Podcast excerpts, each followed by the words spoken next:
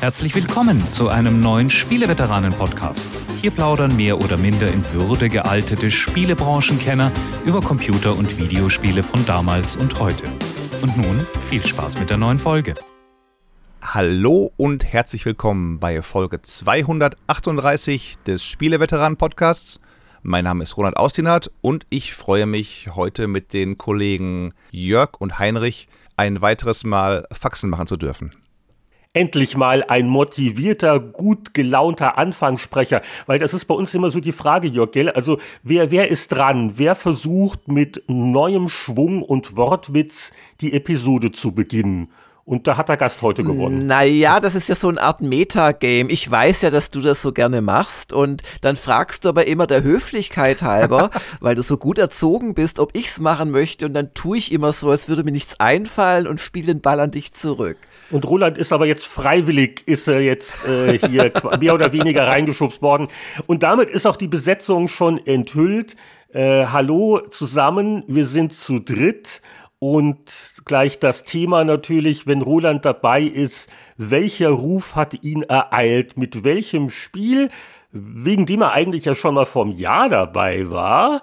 Und äh, vor einem Jahr schon viele Nächte danach nicht mehr richtig geschlafen hat. Schönen Dank oh nochmal. ich ich habe mir ja ein bisschen Gedanken gemacht. Wollen wir Roland mm, überhaupt fragen? Mm. Ist das gesund? Kann man ihn? das eigentlich rechtfertigen? Also auch so mit in Hinblick auf äh, so Schlafdefizit und genau, so. Genau, Gesundheit und so muss ja alles irgendwie im, im höheren Alter schon bedacht werden. Ja, ihr habt mich im letzten Jahr bis nach Nightmare getrieben immerhin dieses Jahr ist es etwas, etwas beschaulicher gewesen. Heinrich und ich, das können wir schon mal vorwegnehmen, haben ein bisschen zusammengespielt, nur im normalen Modus. Also von daher keine Angst, ich habe noch Schlaf bekommen. Und damit weiß jeder Veteranen-Zuhörer, es kann heute nur um Diablo 2 gehen, aber natürlich in der jüngst erschienenen Resurrected-Fassung. Wow. Ja, und die ist wirklich interessant. Also gerade auch wegen einigen Details, äh, die vielleicht nicht ganz perfekt sind oder über die man auch streiten kann. Wir haben letztes Jahr im August, glaube ich, äh, das alte Spiel Diablo 2 gehabt. Heute also das Remaster. Wir haben ein bisschen Battlenet Multiplayer ausprobiert und Spoiler-Alarm, also es ist dann auch Diablo umgefallen. Also wir können alle aufatmen. Nur Roland und ich waren in der Lage wahrscheinlich gestern Abend noch dieses Übel zu besiegen. Vielleicht haben wir sogar ein bisschen O-Ton, die wir ganz am Ende der, der Sendung einspielen können. Das wird sicher lustig und äh, ja, also gibt, gibt sicher viel zu erzählen im Detail und das ist dann unser Hauptthema. Aber natürlich gibt's auch wieder News. Äh, wir reden darüber, was wir gespielt haben. Und auch einige Hörer kommen zu Wort mit ihren Fragen. Aber zu Beginn, wenn wir einen Gast haben, fragen wir natürlich auch gerne, was treibt er so gerade, wie geht's bei ihm, besondere Vorkommnisse. Wir haben ja immer so das internationale weltmännische Flair bei den Spieleveteranen. Äh, das ist ja jetzt die Jahreszeit, wo in anderen Breitengraden die Leute anfangen, die dickeren Socken rauszuholen. Und Roland, du stöhnst immer noch gerne über die Wärme, die in San Francisco dann über einen hereinbricht. Wie ist es denn gerade? Heute tatsächlich habe ich zum ersten Mal morgens eine lange Hose an zu Hause, äh, seit vielen Tagen, weil wir ja einmal im Jahr so gegen September, Oktober so eine relativ heiße Woche haben. Wir haben dann letzte Woche um die 27 bis 30, 31 Grad gehabt, jedenfalls bei mir am Schreibtisch. Draußen ist es vielleicht ein Ticken kühler gewesen, aber es hilft ja nichts, man muss ja weiterarbeiten oder spielen. Ja, und dann ist es dann doch so ein, der Punkt, dass dann jeden, abends dann jedes Grad runter frenetisch gefeiert wird, wenn es dann nur noch irgendwie 27 Grad sind oder noch 26 Grad sind. Und das ist eigentlich ganz normal. Dann hast du halt im Sommer den Nebel, im Winter ist es ein bisschen oder im Herbst ein bisschen wärmer. Ab und zu lasse ich auch mal den PC und die Konsole, Konsole und PC sein. Ich war am Wochenende draußen bei einer Bekannten, haben uns die Blue Angels angesehen. Die fliegen einmal im Jahr im Rahmen der Fleet Week über die Stadt. Das sind also ganz reale F-16 ähm, Jets ohne, ohne Bomben, dafür mit, mit Rauchsprühgerät eingebaut, damit die schöne Figuren in den Himmel malen können. Und die fliegen einmal im Jahr im Rahmen der Fleet Week. Das ist so eine Art Kieler Wochen in San Francisco über die, über die Bucht. Die starten am Donnerstag, machen ihre, ihre Übungsflüge. Am Freitag ist dann ein großes, alle Schiffe fahren rein. Dieses Jahr hatten wir irgendwie auch irgendwelche U-Boote und, und Tarn-U-Boote durch die Golden Gate Bridge gefahren sind, aber aufgetaucht. Dann gibt es diverse andere äh, Kriegsgeräte, die, parken dann an irgendwelchen Pieren. Von denen darfst du dann auch mal, ich glaube, dieses Jahr, weiß nicht, ob es ging, aber wegen, wegen Corona, normal darfst du auch on board, kannst dir mal angucken, wie die, wie die Matrosen da ihren Dienst versehen. Und dann fliegen die am Freitag, Samstag, Sonntag jeweils von drei bis, bis vier so durch den Himmel, machen da ganz wilde Anflüge. Teilweise sitzt dann, also sitzt am Wasser unten, die Leute sitzen dann da, die es wirklich alles sehen wollen. Ein Heidengedränge. Der Anwohner wohnt quasi an und geht aufs Dach und kann dann die, die zwar nicht ganz genau vorne sehen, was am Wasser passiert, sondern kann die aber schon über der Stadt immer so ihren sich formieren sehen und rumdonnern sehen. Und bei mir, ich sitze genau in der Einflugschneise. Kein Witz, also die fliegen zwei Straßen weiter, so eine große Hauptstraße als, als, als, als optischen Marker entlang.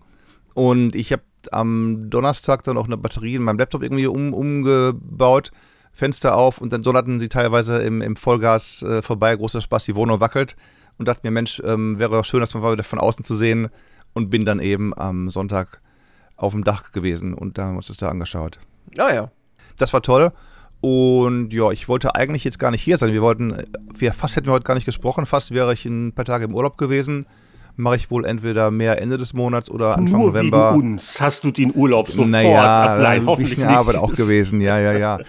Und werde dann, werde dann am äh, wahrscheinlich Anfang November abzwitschern, äh, Freunde besuchen, erst in LA und dann weiter nach, nach Arizona einen kleinen Roadtrip machen. Oh, Roadtrip, okay. Schaust du beim Hülsbeck vorbei in Arizona oder in andere Ecke? Ist ja sind ja groß ist diese. Der jetzt in New Mexico oder in Arizona? Ich war Mexiko Der ist in Arizona, aber, aber, oh. aber ziemlich, ziemlich nah an der mexikanischen Grenze. Ja, ich habe ja mal von ihm, ab und zu skypen wir mal. Das ist dann bei ihm wieder bei, wie in Breaking Bad, er und der Wohnwagen halt und im Hintergrund ja, genau. die, im Hintergrund die äh, Berge, wo dann die mexikanischen Übersiedler übersiedeln.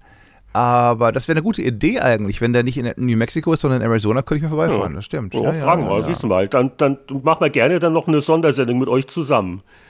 Du, dann vielleicht nicht ganz so guter Tonqualität. Das habe ich auch gemacht. Ich habe mir in den letzten Wochen und Monaten hier mal endlich mal ein vernünftiges Mikro gekauft. Nicht nur immer das Headset und so, ja, du, sondern. Du, du, klingst gut heute, wirklich. Also, das ist jetzt nicht, weil du jetzt irgendwelche Hormone nimmst, damit deine Stimme runder wird oder so, sondern du hast deine Technik verbessert. Nein, ich spreche jetzt wirklich hier für die technikinteressierten äh, Zuhörer mit einem oder in ein äh, Shure SM7 Mikro rein. Das hat auch angeblich Michael Jackson genommen, um damals Thriller einzusingen. Und das Ganze geht okay. dann über, über ganz normales, schönes, professionelles XLR-Kabel in ein äh, SSL 2 Plus Interface. Und SSL ist eine englische Firma, die machen eigentlich normal große Mischpulte, die man sich nie leisten kann, wenn man Privatmann ist aber die haben auch Humor. Zum Beispiel ist der Knopf, den ich jetzt nicht angeschlossen habe für die ähm, Monitor-Lautsprecher, die ich jetzt nicht, weil ich Kopfhörer drin habe. Aber der Knopf für die Monitor-Lautsprecher geht bis 11. Also, das ist ganz nett. Put it to 11 und so weiter. Ja, ja, also der geht bis von, von 1 bis 11. Also die Jungs, die haben Humor.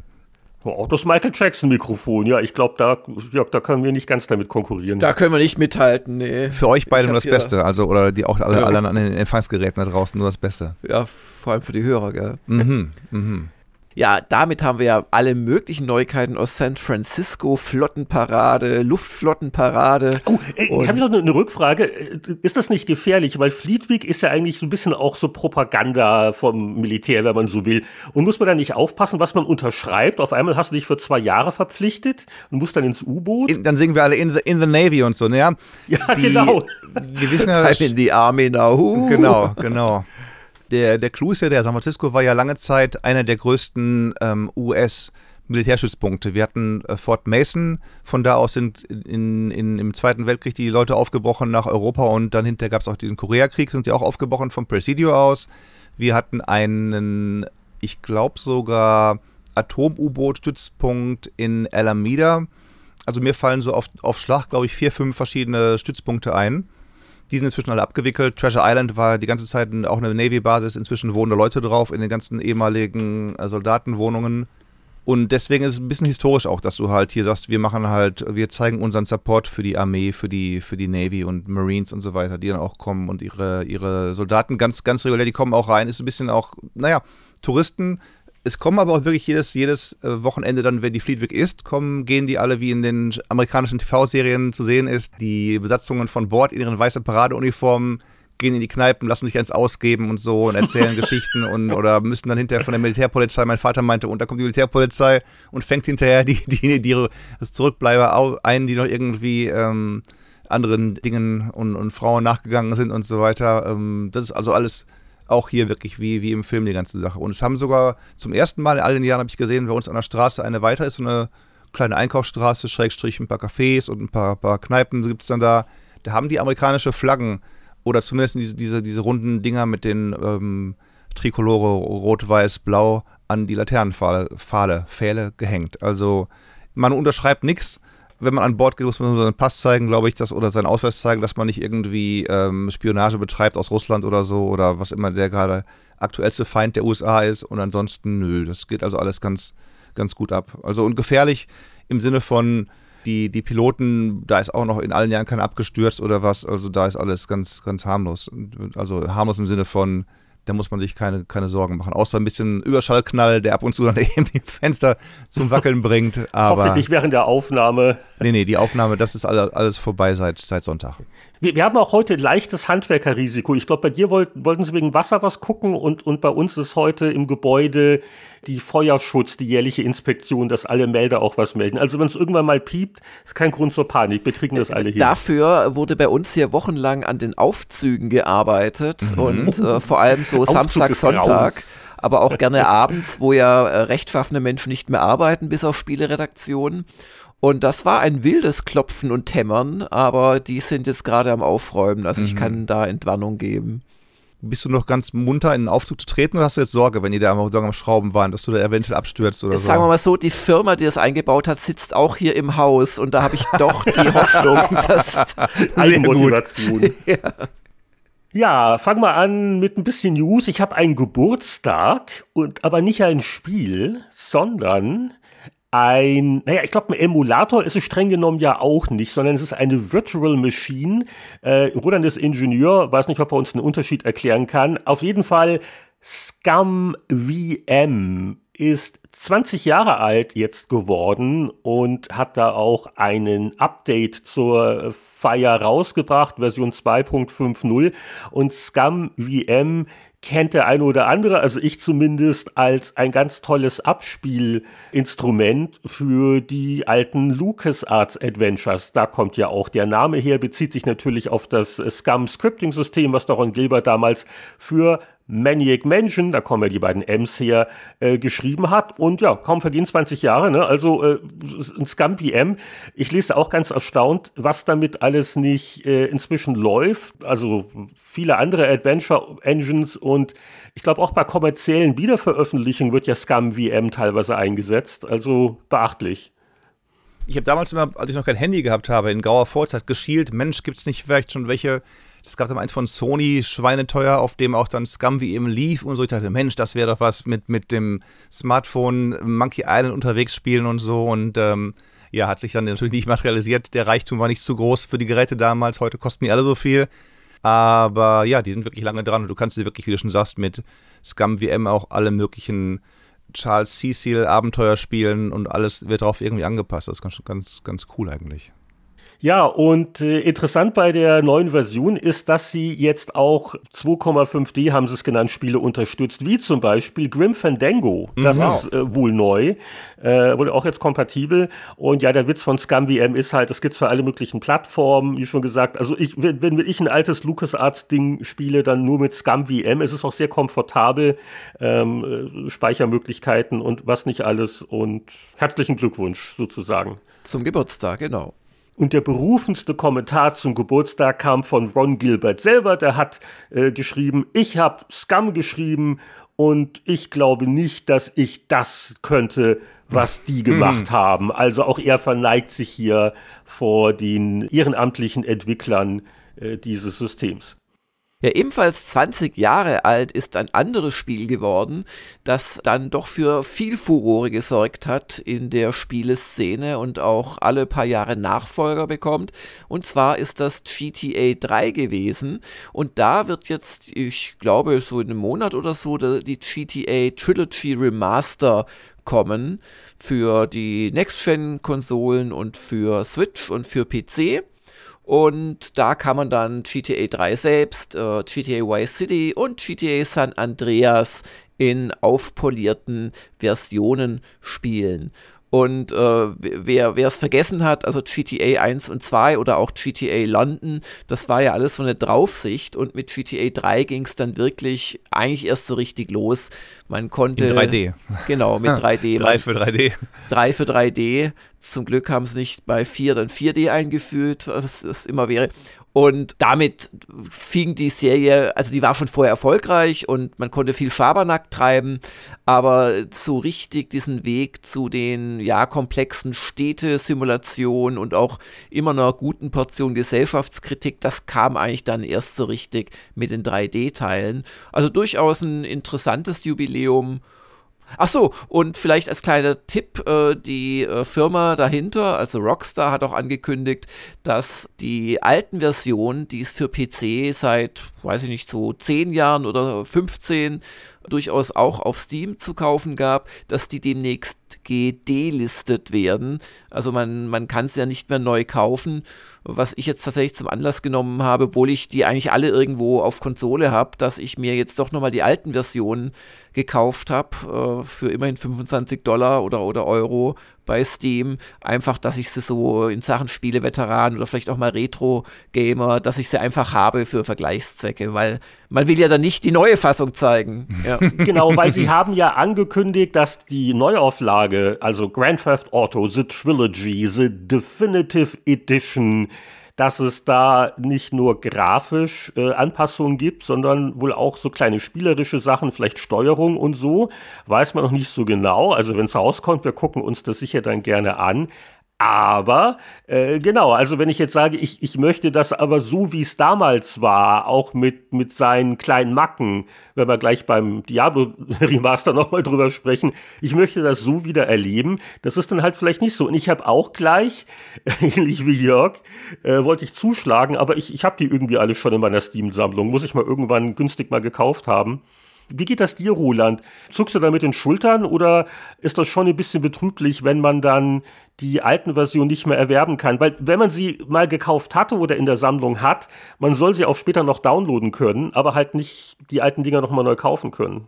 Komisch. Also, da habe ich zwei Antworten drauf. Die eine ist die persönliche, ich drehe mich um und sehe hinter mir im Regal die GTA The Trilogy für PS2 mit den drei Spielen, über die wir gesprochen haben. Also das lässt mich dann alles relativ kalt, dass sie das auslisten. Physische Datenträger. Richtig. Over my dead body. Andererseits denke ich mir halt, ein bisschen schade ist es schon, denn damit wird einmal mehr dem spielehistorischen Aspekt der ganzen Sache nicht gedient. Also ich kann mir heute Metropolis ansehen, äh, aus den 30er Jahren, schwarz-weiß, Stummfilm, geht alles. Kann ich mir eine CD kaufen, DVD kaufen, Blu-ray kaufen, was auch immer, geht. Kann ich mir heute ein Spiel von 1980 an, angucken, laufen lassen auf dem aktuellen System? Ja, mit Scum, Scum VM ja. und so Geschichten, naja, irgendwie schon. Aber da ist irgendwie auch nach 40 plus Jahren die Spielindustrie nicht in der Lage zu, zu sehen, es würde vielleicht auch Sinn ergeben, beides fahren zu können, nebeneinander noch halt. Blizzard verkauft ja auch noch das Original Diablo und, und Lord of Destruction dazu, ne? Das ist genau das Paradebeispiel, weil sie haben ja jetzt das alte Diablo 2 deswegen nicht abgeschafft oder weggekehrt und du kannst es nach wie vor immer noch haben. Und warum auch nicht? Warum den Leuten nicht die Wahl lassen? Also von daher verstehe ich nicht ganz, warum Rockstar sagt, nö, die alten Dinge, die verkaufen wir dann nicht mehr. Ist doch doof. Aber ich muss was, was verraten, euch und äh, ganz im, im Geheimen.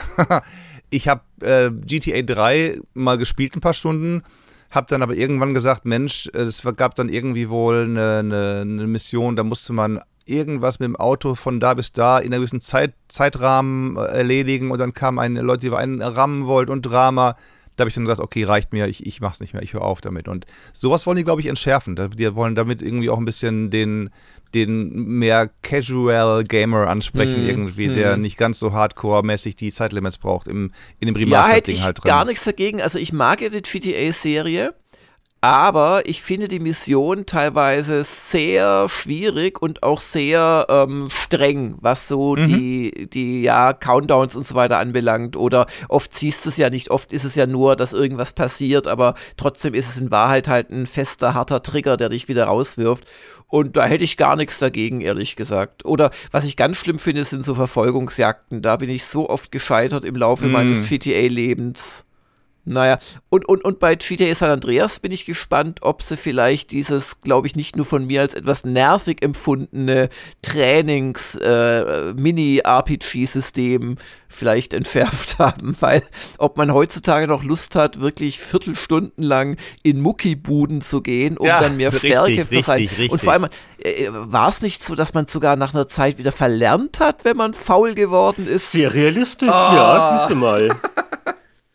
Ja, also wenn wir schon hier bei den Spielerinnerungen sind, können wir auch gleich übergehen zu, was haben wir zuletzt gespielt. Ist heute natürlich besonders spannend, weil Roland hat uns ja auch beim letzten Mal Updates gegeben. Sein, sein Lebenswerk ist quasi alle Assassin's Creed in chronologischer Reihenfolge nachzuspielen. Bist du noch dabei oder hast du aufgegeben? Ivo, ich habe äh, noch volle Begeisterung, Motivation. Ich hatte mal so einen Hänger irgendwann im dritten oder fünften Teil. Also fünften Teil, damit meine ich den dritten Ezio-Teil, also Revelations. Ich bin gerade nach sechs, ich habe angefangen im Juli und ich muss gestehen, es wird knapp bis Ende des Jahres alle zwölf durchzuspielen. Aber ich bin jetzt im siebten Teil immerhin angekommen. Also ja, aber die werden ja immer größer. Was, was war denn das siebte? War das, war das also, ich habe gespielt, ich habe ges hab gespielt Assassin's Creed 1, ich habe gespielt ja. Assassin's Creed 2, Brotherhood, The Liberation of Roma has begun. Ähm, dann, dann Revelations. Revelations, dann 3, dann äh, Black Flag und dann hätte ich ja eigentlich Rogue spielen sollen. Rogue und Unity kamen am selben Tag raus, 2014. Aber, aber gilt Rogue überhaupt? Eigentlich äh, ist das doch nicht Kanon so richtig, oder? Doch, doch, doch, doch, doch. Also Rogue ist Kanon. Der führt ja die Stories von 3 und 4 beide zusammen und erklärt ein bisschen noch mehr dazu. Also ah, okay. so Rogue ist quasi der, der dritte Teil der Edward-Connor-Trilogie sowie auch Ezio drei Teile bekommen hat. Also nur habe ich dann gesagt, Mensch, jetzt habe ich schon so viel irgendwie Schiff versenken gemacht und überhaupt jetzt muss ich mal wieder ein bisschen richtig Assassin's Creed spielen, wie einst im Mai mit 1 und 2 durch, durch Städte und Anschleichen und so und habe Unity reingelegt, war sehr positiv überrascht, weil ich ja mhm. gelesen habe auch und gehört damals, Mensch, und ein mieses Spiel und Bugs und so und bin jetzt auch auf Version 5 oder 1,05 des Spiels. Der Patch war irgendwie 3 GB groß, der runtergeladen wurde vor dem, vor dem Spielstart. Aber das ist eigentlich wirklich so eins der, der Assassin's Creed-Spiele, wie sie, wie sie ganz zu Anfang waren. Du schleichst dich an, du bist im Verborgenen, du musst jetzt nicht Ja, und auch die Leuten riesige Stadt folgen. mit ihren. Äh, Paris ist ganz ja, großartig. Ja, also Paris ähm, ist so fantastisch als Stadt auch. Und das hat mir das sehr gut gefallen, das Unity. No, ich bin jetzt gerade so ein bisschen an dem Punkt, vielleicht auch durch Diablo 2 angetriggert, dass ich sage, Mensch, ja, ist ja auch schön und gut, aber wo ich bei den früheren dann gesagt habe, so, ich lasse mal die Hauptstory ein bisschen links liegen und mache mal Nebengeschichten, muss ich jetzt aber die Hauptstory bis zum neunten Memory, neunte Erinnerung spielen, weil erst dann Sachen freigeschaltet werden wie Schlossknacken, Stufe 2. Oft bin ich jetzt an Schlössern dran, da heißt es halt auch in besten Missionen, tja, schade, hier gibt es eigentlich äh, Stufe, Stufe 2, du kannst nur Stufe 1 und dann, dann äh, war es das gewesen. Also, aber nach wie vor ähm, unterschätztes Spiel. Also Assassin's Creed Unity. Ich bin sehr gespannt schon auf Syndicate, weil das ja auch mit viel, viel Häme ähm, ja, das hat mir wiederum gar nicht gefallen irgendwie. Also ja, das war aber gespannt, auch der, der Schock London gegen Paris. Aber mm, naja. Mm. Nö, also Unity ist sehr, sehr gut gealtert, wie auch wir eigentlich alle. Ich habe aber ein bisschen geflucht, wie du auch bei den, bei den Zeitlimits und Aufgabenmissionen beim dritten Teil. Also ich habe bei keinem Computer- und Videospiel in meinem Leben, Ausrufezeichen, so geflucht wie im dritten Teil, wenn es dann heißt, ja, okay, für einen hundertprozentigen Durchspieler, den ich mal probieren wollte, weil es schien einfacher zu sein als vorher, wo man alle Flaggen einsammeln muss und so.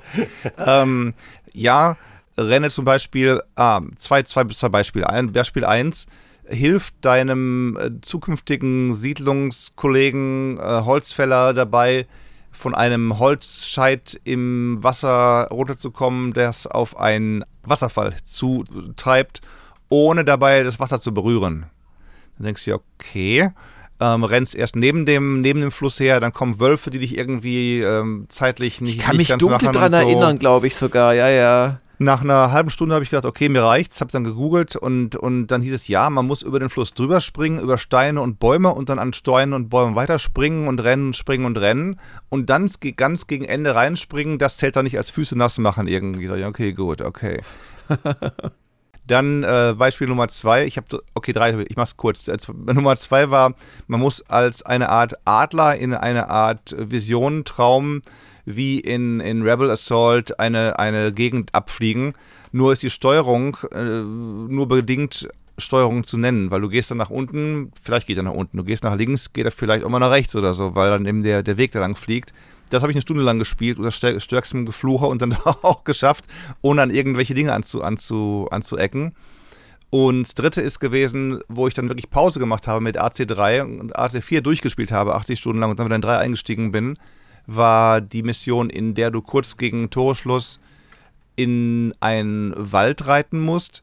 Im Wald erst einen einzelnen, dann drei Revolutionäre auf Pferd und dann einen weiteren äh, fünften per Pistolenschuss äh, stoppen musst. Da kann ich mich auch noch dran erinnern an die Mission. Weil, Was für ein Dreck. Richtig, richtig. Den ersten kannst du noch mit dem Pferdchen einfach überreiten. Die anderen drei, ich habe geknobelt, überlegt, weil auch da die Bedingung, muss ich sagen, 100% den Boden nicht berühren. Weil unser Freund Connor natürlich seine Erinnerung war, ich bin der große, große Irokese und so es geht dann so, dass du dann im Prinzip den, du kannst auch nicht einen beliebigen oder alle abschießen vom Pferd, weil sobald du einen abschießt mit der Pistole, gehen die anderen beiden Pferde durch, die anderen beiden Typen springen ab, sind auf dem Boden und dann rennen sie rum und versuchen dich zu Boden zu ziehen vom Pferd und erwähnt ich die drei Minuten äh, Timer-Sequenz, die auch noch läuft im Hintergrund. Und ja, für alle, die das spielen, noch spielen wollen, ihr müsst den zweiten durchs aufs Pferd springen, schnappen, dann den ersten, der ganz vorne wegreitet, auch aufs Pferd springen, schnappen, dann schnell umdrehen, der dritte ist inzwischen am Boden, den dritten abknallen, weiterreiten. Aber so Sachen. Und da habe ich echt gesagt, Leute, solche, solche äh, Geschichten auch sonst was gut. Also auch große Abwechslungsreichtum mit den, mit den Seeschlachten und so.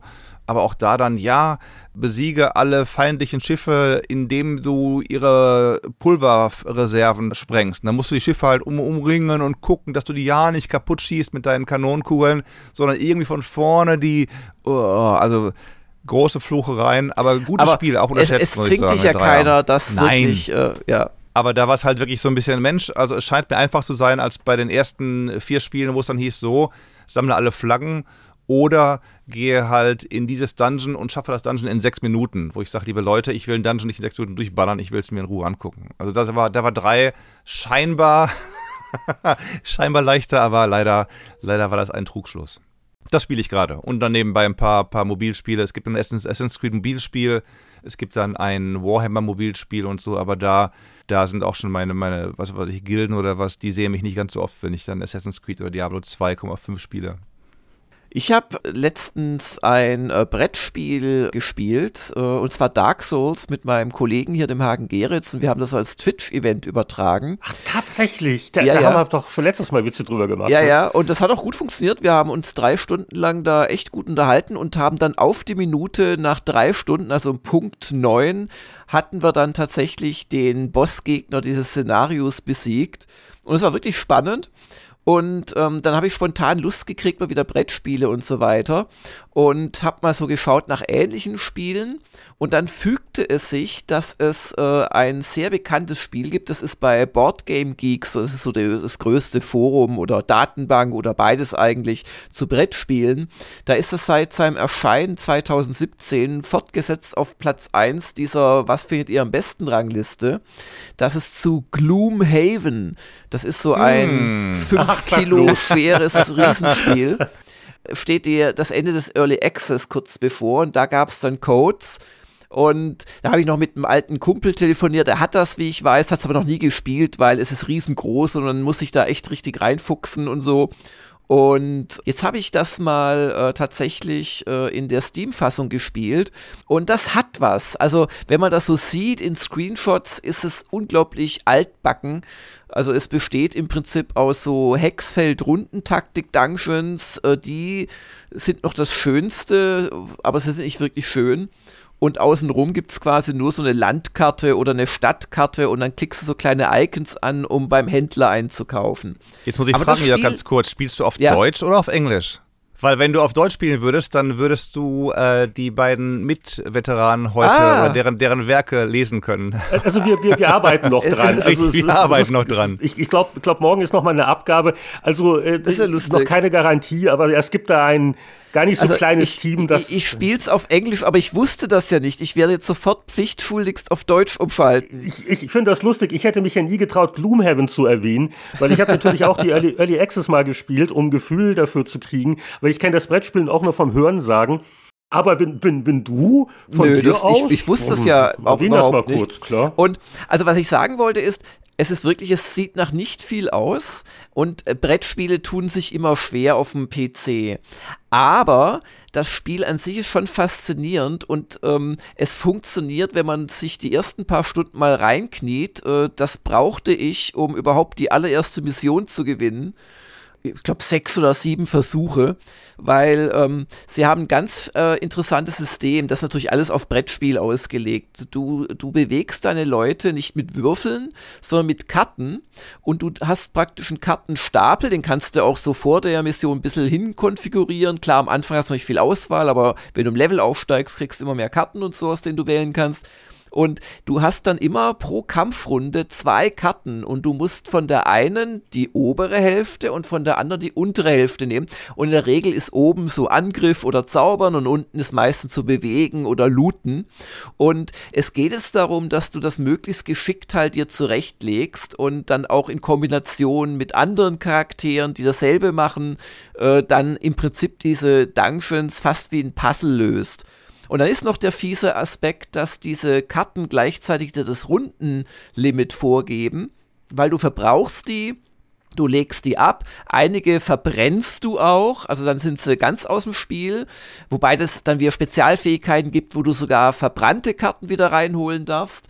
Und umso weniger Karten du hast, umso weniger kannst du A noch tun taktisch.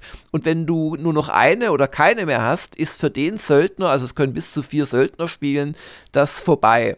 Und das ist so spannend, aber auch nervig, ehrlich gesagt. Also wie oft ich jetzt mittlerweile gewonnen habe, aber wirklich mit der letzten Karte des letzten Söldners gerade so, das passt echt auf keine Kuhhaut. Dann haben sie noch so ein schönes System, dass du Geld kriegst durch Looten von Gold. Jeder Gegner lässt zwei Gold zurück. Aber ähm, das verbraucht wiederum äh, kostbare Kartenaktionszeit sozusagen. Und am Anfang sammelst du alles ein und dann kommst du nicht mal zum letzten Raum und so. Und irgendwann sagst du, komm, Gold ist nicht so wichtig. Äh, ich möchte mal die, die Mission jetzt endlich schaffen. Und dann haben sie auch also wirklich relativ wenig Charakterprogression. Also wenn du es mit irgendwelchen Diablos oder auch normalen RPGs vergleichst. Aber äh, ich kann mir das halt sehr gut vorstellen, weil ich ja eigentlich auch so vom Brettspielen komme. Äh, Da funktioniert es dann äh, echt auch äh, ganz gut, weil du ziehst dann halt eine neue Karte oder du darfst dir ein Item kaufen beim Händler oder hast nicht mehr Geld. Ähm, und das ist dann einmal ein kleiner Vorteil in einer Kampfrunde. Es ist alles sehr so minimal und, und, und alles ist kostbar. Aber also mich hat so ein bisschen jetzt gepackt in der Computerfassung. Und die Story ist auch schön. Also du hast dann teilweise auch Wahlmöglichkeiten. Bist du der Gute oder der Böse? Hilfst du denen oder hilfst Ja, du denen? genau, und das hatte ich halt, schon. ne? Ja, ja, verfolge ich die oder helfe ich ihr? Ja, ja. Greifst du die Guten an oder die Bösen an oder so? Und das, das Schöne ist bei dem Spiel auch in der Computerfassung, dass du sowohl das alte Brettspiel, aber auch nochmal bestimmt ja, die gleiche knapp Menge an neuen Inhalten hast. Also das ist quasi das, das auch ein Remaster, wenn du so willst. Also du kriegst nicht nur das, das Urbrettspiel, sondern eben noch, noch mehr Abenteuer fürs Geld Ja. sozusagen. Und äh, mich hat's halt äh, sehr daran erinnert an, an so alte Pen-and-Paper-Abende, weil du hast im Prinzip an Präsentation null, aber du hast halt einen recht stimmigen Erzähler, der dir Texte vorliest. Und ähm, dann hast du auch so Encounters, solche Zufallsbegegnungen auf dem Weg zur Mission. Das hat mich sehr an meine DSA und D&D-Zeit erinnert. Also irgendwie, also für mich ist das echt ein schönes Spiel. Ich weiß nicht, ob es sehr massentauglich ist, ehrlich gesagt. Ja, wobei es, es ist nicht so kompliziert, wie man als Einsteiger im ersten Moment meint. Also das Regelwerk ist schon ausgeklügelt, aber einfach mal so ein bisschen machen und dann ist es eigentlich gar nicht so schlimm. Aber äh, was ich noch sagen wollte ist, ich habe mir erst ein bisschen Sorgen gemacht, naja, Brettspielumsetzung, wie ist das allein am Computer zu spielen? Das ist ja das, was ich bevorzugt mache, aber das fand ich eigentlich auch relativ unterhaltsam. Also deswegen, aber gut, also wenn es dann richtig rauskommt, aber ja, also ich, ich habe da so ein bisschen befangen Vergangenheit, weil ich halt Teil des Übersetzungsteams war. Deswegen hört nicht auf mich, hört auf Jörg, der hat damit nichts zu tun. Der spielt's nur. Ja, was ich noch gespielt habe, und das ist jetzt äh, die Gelegenheit für den unauffälligen Hinweis, dass es ja auch letzte Woche einen Spieleveteranen-Podcast gab. Alle ungeraden Folgen sind unseren Patreon-Unterstützern ab der 5-Dollar-Klasse vorbehalten. Patreon.com slash Spieleveteranen. Da gibt's alle weiteren Informationen und da hatte ich äh, bereits meine ersten Far Cry 6 Eindrücke zusammengefasst.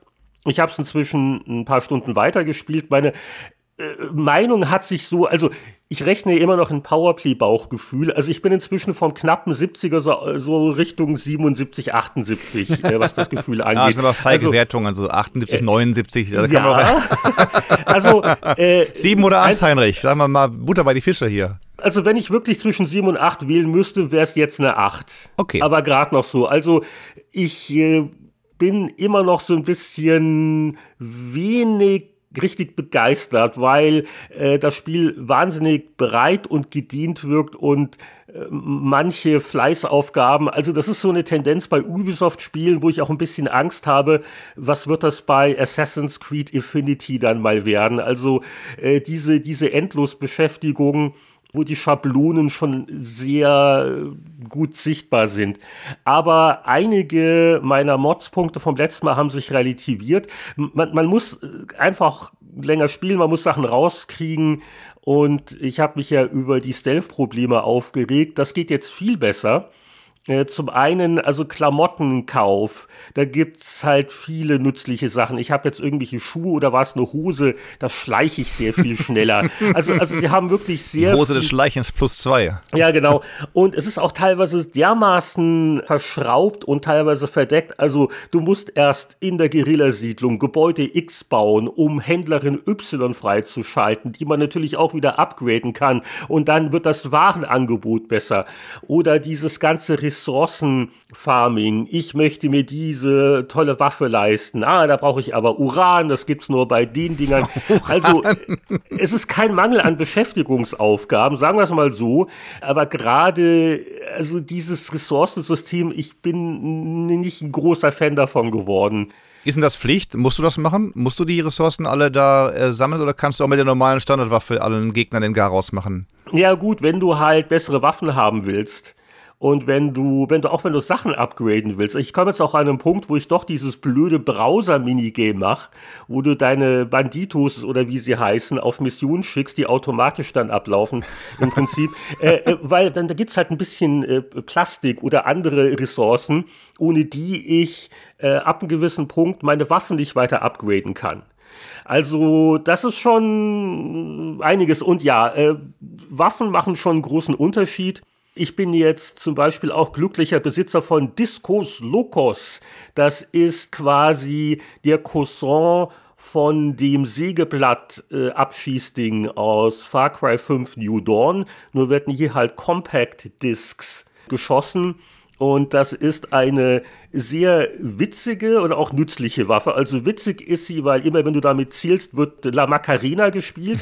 ähm, nützlich ist sie, äh, weil also du da wirklich mit einem Kopfschuss schnell Gegner weghauen kannst. Es zieht als Stealth-Waffe sehr, sehr hilfreich es fühlt sich fast schon overpowered an. Das Einzige ist, du hast nie sehr viel Munition dabei, weil so CDs nehmen ja auch viel Platz weg.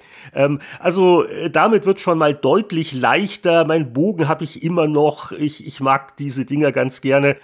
Und was sehr viel hilft, sie haben etwas versteckt, den für mich nützlichsten Begleiter. Und zwar ist das quasi also Boomer aus Far Cry 5 und dessen kleiner oder großer Bruder, der heißt hier Boom Boom. Und das ist nämlich ein Struppihund, ein Spürhund, der ist niedlich und nützlich, weil nicht nur, dass er für äh, Frauchen oder Herrchen Ressourcen auch mal apportiert, die er findet, sondern er äh, spürt halt Gegner auf oder auch Wildtiere. Und das ist also sehr komfortabel wenn du so vor dich hinschleichst und der Hund streunt so rum, der löst auch keinen Alarm aus und da werden halt ein paar Gegner mehr getaggt und dann hast du eher den Überblick. Also ganz, ganz wichtig, Boom Boom, der beste Begleiter, nicht so spektakulär wie der Alligator, aber äh, auf jeden Fall nützlicher. Und auch den, den haben sie ein bisschen zu sehr versteckt. Also äh, ich glaube, äh, von diesen ganzen Guerilla-Fraktionen, das sind die Maximas Matanzas, die sind eh lustig, weil das sind die, die Musiker, die so nebenbei ein bisschen Revolution auch machen. Also der Humor ist gar nicht schlecht. Und ich glaube, wenn du die getroffen hast, dann kriegst du erst eine Nebenquest, wo es eigentlich um eine Waffenlieferung geht. Die führt aber dann dazu, dass du den Boom Boom, den Spürhund befreist. Also ihr, ihr merkt schon, man kann äh, mehrstündige Podcasts füllen, indem man allein solche Feinheiten im Detail beschreibt. Und ich, ich werde sicher noch weiterspielen, also schlecht ist es auf keinen Fall, mhm. äh, auch wenn mich ein paar Spielsysteme eher ein bisschen annerven. Gibt es da jetzt noch Rückfragen zu Far Cry 6? Nein, das war sehr erschöpfend. also sind alle noch wach. Also die, die Story spielst du auch schon durch. Die, die, man kann die normale, man kann aber als, als, als Far Cry unbedarfter, vielleicht mache ich das als nächstes, nachdem ich Assassin's Creed durch habe, alle zwölf, gehe ich an alle fünf Far Crys dran oder alle sechs inzwischen. Ja, Haupt, Hauptspieler. Genau. Oder mal ähm, den Publisher verwechseln, Roland. Äh, oder sowas. Ich mache dann alle Mass Effects durch, endlich mal oder so. Aber du kannst das auch alles schaffen, deine Critical Path Story kannst du auch lösen, ohne jetzt irgendwie Dead Rising Light mit, mit neuen Waffen zu bauen und so und, und überhaupt zu machen? Oder musst du das alles machen? Ich weiß nicht, wenn du so super toll bist. Es gibt ja auch ein Level-System, wo du halt höhere Stufen erreichst, dann auch das Warenangebot wird besser. Ich will nicht abstreiten, dass es Leute gibt, die mit den Startwaffen da vielleicht relativ weit kommen. Also ich nicht, so, so, so gut bin ich nicht. Mm, also mm, ein, mm. Ein, ein, eine gewisse Nötigung zu dem Upgrade-Kram ist schon vorhanden. Okay. Wir kommen zur Hörerfragenpost und da schrieb uns Markus Papst. Die Tests in Computerspielemagazinen unterschieden sich durchaus in der Machart und im Unterhaltungswert von allen anderen Magazinen. War es eigentlich Absicht, Standard oder Zufall, dass die Tests insgesamt so launig und unterhaltsam geschrieben wurden? Ich kann nicht sagen, dass ich andere Zeitschriften wie zum Beispiel zu Kinofilmen oder Computer-IT so oft und so gerne gelesen hätte wie Spielemagazine. Das ist eine interessante Frage, die mich auch ein bisschen ins Grübeln gebracht hat. Ich weiß nicht, war es denn wirklich so? Waren äh, Spielemagazine, kommt auch drauf an, zu welcher Zeit, so, so viel Anlass? So ich bin launiger? nicht mal so sicher, also im Vergleich zu Computer-IT-Heften definitiv. Also ja. die waren ja immer stocktrocken.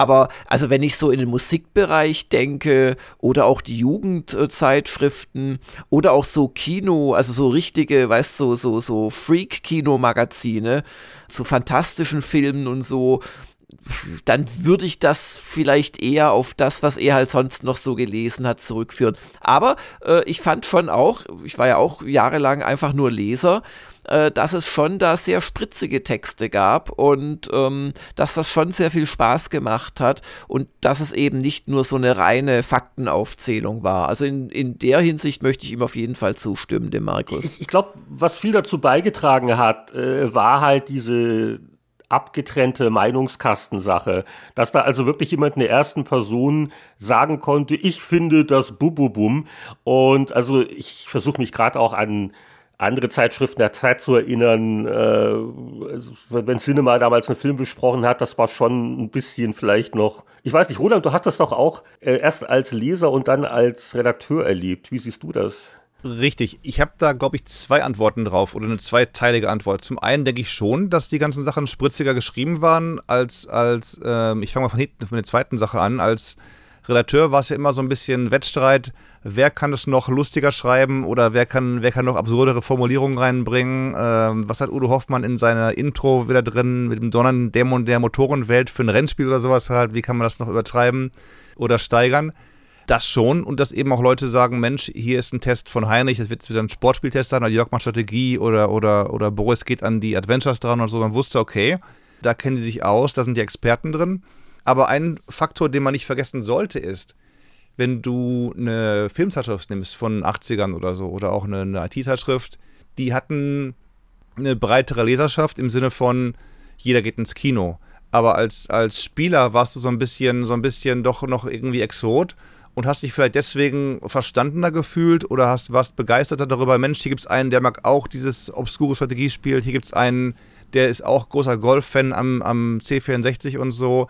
Und dass vielleicht dadurch mehr so, so eine Art Bindung gekommen ist, die ihn begeistert hat, als wenn er sagt, okay, hier gibt es wieder einen Kinotest, den es auch schon seit Jahrzehnten in Zeitungs Filmseiten gab oder sowas halt. Interessante Theorie. Also wir waren eine neue Nische und konnten von daher auch eher so unsere eigenen Regeln und den eigenen Spiel selbst verwirklichen, weil wir genau nicht so sehr die breite Masse damals Wir waren halt die Kumpels von Leuten, die Spiele gespielt haben, die aber in ihrer Schulklasse vielleicht nur ein oder zwei hatten, wenn überhaupt, die auch Spiele gespielt hatten und sozusagen Mhm. wussten, Mensch, hier ist so ein bisschen meine Es waren was so, man, hat sich eher so so. an eingeschworene Insider mehr gerichtet. Ja, ja, das, das, das glaube ich Na? auch, ja. Denn, denn wie gesagt, es gab ja auch schon damals ähm, Autozeitschriften oder, oder Filmzeitschriften und so Geschichten und die haben ja auch nicht alle langweilig geschrieben. Also gerade bei Filmzeitschriften oder Musikzeitschriften, die dann da irgendwelche Anspielungen loslassen auf, auf alte Scheiben von dem, dem Musiker oder sowas. Aber eben bei Spielen war es gerade so halt, hey, neues Medium, keiner versteht mich und jetzt gibt es dann halt die, die Typen, die halt das jeden Tag machen und so und dann noch lustig schreiben darüber und so und dass dadurch so ein bisschen mehr noch die, die Begeisterung gefüttert worden ist. Und sicher auch jugendlicher Schwung. Also wir haben ja alle so wie so mit Anfang 20, äh, die meisten von uns angefangen so in dem Job und ich erinnere mich auch noch, also noch zur Markt- und Technikzeiten, wo dann auch mal äh, dann irgendein Vorgesetzter auch mal kam nach dem Motto, uh, ist das nicht ein bisschen sehr flapsig, was, was jeder jetzt auf dem Titel haben wollt. Also das hat man schon gemerkt, wobei, also wenn ich mir heute teilweise die so die Wortspielbemühungen bei Spiegel Online angucke, da waren wir ja sehr konservativ eigentlich. Da hat sich auch viel, glaube ich, auch äh, geändert. Äh, aber das ist äh, gut möglich, dass äh, so in den 80ern, auch noch 90ern, ähm, dass da vielleicht einfach der, der Mainstream noch sachlicher war und wir dadurch mehr aufgefallen sind. Ja, ja, ja. Klar, eine ASM, die, die jetzt vielleicht mal noch subversiver ist oder ein Joker, die haben noch, noch schräger geschrieben als vielleicht Jörg bei euch die, die GameStar, wo es ja schon oftmals auch in Podcasts nachhinein rauskam, ja, du hast noch mal ein bisschen die Artikel gerade auf GameStar-Linie geschrieben, dass es nicht ganz so aufgefallen ist, dass einer besonders spritzig oder besonders dröge geschrieben ja, hat oder will so. ich noch nicht mal sagen. Also ich finde auch bei der GameStar konnten sich so äh, ja, wirklich äh, tolle Schreiber wie der Christian Schmidt trotzdem durchsetzen. Da möchte ich mir schon zugute halten, dass ich das nicht alles über den Kamm gebügelt habe. Ich finde aber lustigerweise meine eigenen Texte von vor 20 Jahren eigentlich lustiger als meine heutigen. Also Das ist spannend, das geht ja auch so. Ja. Das kenne ich manchmal. Ich lese einen alten Test für eine, für eine Retro-Gamer-Sache und sage, Mensch, hat das der Hoffmann geschrieben oder wer hat das geschrieben? Und nein, ich habe selbst geschrieben Ja, vor, ja. vor 20 Jahren. Wie kann das sein? Und äh, da frage ich mich auch, woran liegt das, weil ich bin mit Sicherheit also noch etwas besser geworden im Schreiben, aber ich glaube, man ringt nicht mehr so, wie du das gerade beschrieben hast, man ringt nicht mehr bei jeder Einleitung, teilweise auch wirklich Viertelstunden oder Stunden lang, äh, um zwei, drei lustige Sätze. Man macht viel so aus der Routine heraus. Und man hat vielleicht auch, also muss ich mir echt selbst so ein bisschen ankreiden, man hat vielleicht so ein bisschen auch den Ehrgeiz verloren, mit jedem Intro was Lustiges zu schreiben oder, oder irgendwie ein Wortspiel, weil man einfach es schon so oft gemacht hat. Man ist abgezockter geworden bei der ganzen Sache Ja, vielleicht. schon. Ne? Dass man sagt, Ja. Mensch, damals bei Beispiel bei Videogames, da hatten wir, da war ich 31, da hatten wir Kollegen, die waren gerade 21, die haben Schwung reingebracht, du hast ein bisschen die Erfahrung reingebracht und hast dich gut ergänzt. Und wenn du heute vor dich hinschreibst und hast vielleicht nicht so viel diesen Wettstreit eben halt, Ende des, des Monats kommen halt die Hefte, wir gucken alle rein und staunen, dass es dann schon ein bisschen mehr so Routine wird, also in Ja. Anführungszeichen Ja, ja, Routine. ja. Ach komm, dann lasst uns doch noch eine zweite schnell machen, eine zweite Hörerfrage vom ähm, Mark Kudlowski und der fragt, Liebe Veteranen, habt ihr schon während eurer Schulzeit, zum Beispiel im Rahmen einer Schülerzeitung, Texte verfasst? Äh, gemeint sind nicht eure Hausaufgaben. Herzliche Grüße aus Münster, Mark. jede Menge, möchte ich dann antworten mit. Also, es hat angefangen so richtig mit, äh, es gab dann Schülerzeitung in der Grundschule, klar, da hast du mal was geschrieben, ähm, Motto der große Ausflug zum Bergbaumuseum in Bochum oder so, ein paar Fotos gemacht und reingeklebt. Aber in der fünften und sechsten habe ich mal probiert, so eine, eine Klassenzeitung auf, aus dem Boden zu stampfen. Mein Vater hat damals bei uns in der Kirche die Druckerei gemanagt und sagte, komm hier, wir haben hier ein paar, paar alte, alte Filme und, und Belichtungsfolien und so. Hab dann da quasi ein DIN A4-Blatt genommen, quergefaltet, das Ganze irgendwie 5B-Info genannt oder sowas, für 10 Pfennig verkauft. und Sachen selber geschrieben oder von auch ein paar Klassenkameraden Sachen rein, reingebracht und, und, und ähm, ja, das Ding dann verkauft und war dann, war dann erstaunt allenthalben, was, was das für, für ein Ding war und so. Und das gab es dann noch mal irgendwie als 6b-Info. Ich weiß nicht, ob es dann irgendwie 7b-Info noch gab, aber irgendwann war auch gut. Aber das, das war lustig und dann eben auch war klar, Abi-Zeitung, die habe ich ja damals auch 1993 Gen Poing geschickt als ein Teil meiner, meiner Bewerbung ähm, und sogar hinterher beim Lager aufräumen mal gefunden. Da haben dann Heinrich und Boris die Artikel angestrichen, die ich geschrieben hatte zum, zum Durchlesen oder so. Also ja, das äh, ging schon früh los bei mir, das Schreiben. Und es gibt sogar auch noch Tonaufnahmen, die habe ich auch noch, hat mein Dad mal digitalisiert. Da renne ich mit einem Kassettenrekorder mit Mikro auf großen Familienfeiern und Geburtstagen rum und interview Leute zu allen möglichen Themen. Also ähm, es muss da eine gewisse, es muss eine gewisse Vorbestimmung gegeben haben bei mir. Also das wäre mein Training für Multimedia-Leserbriefe und Podcasts sozusagen. Aber die, die Phase hatte ich auch, also so mit, mit dem ersten Kassettenrekorder, so Hörspielversuche.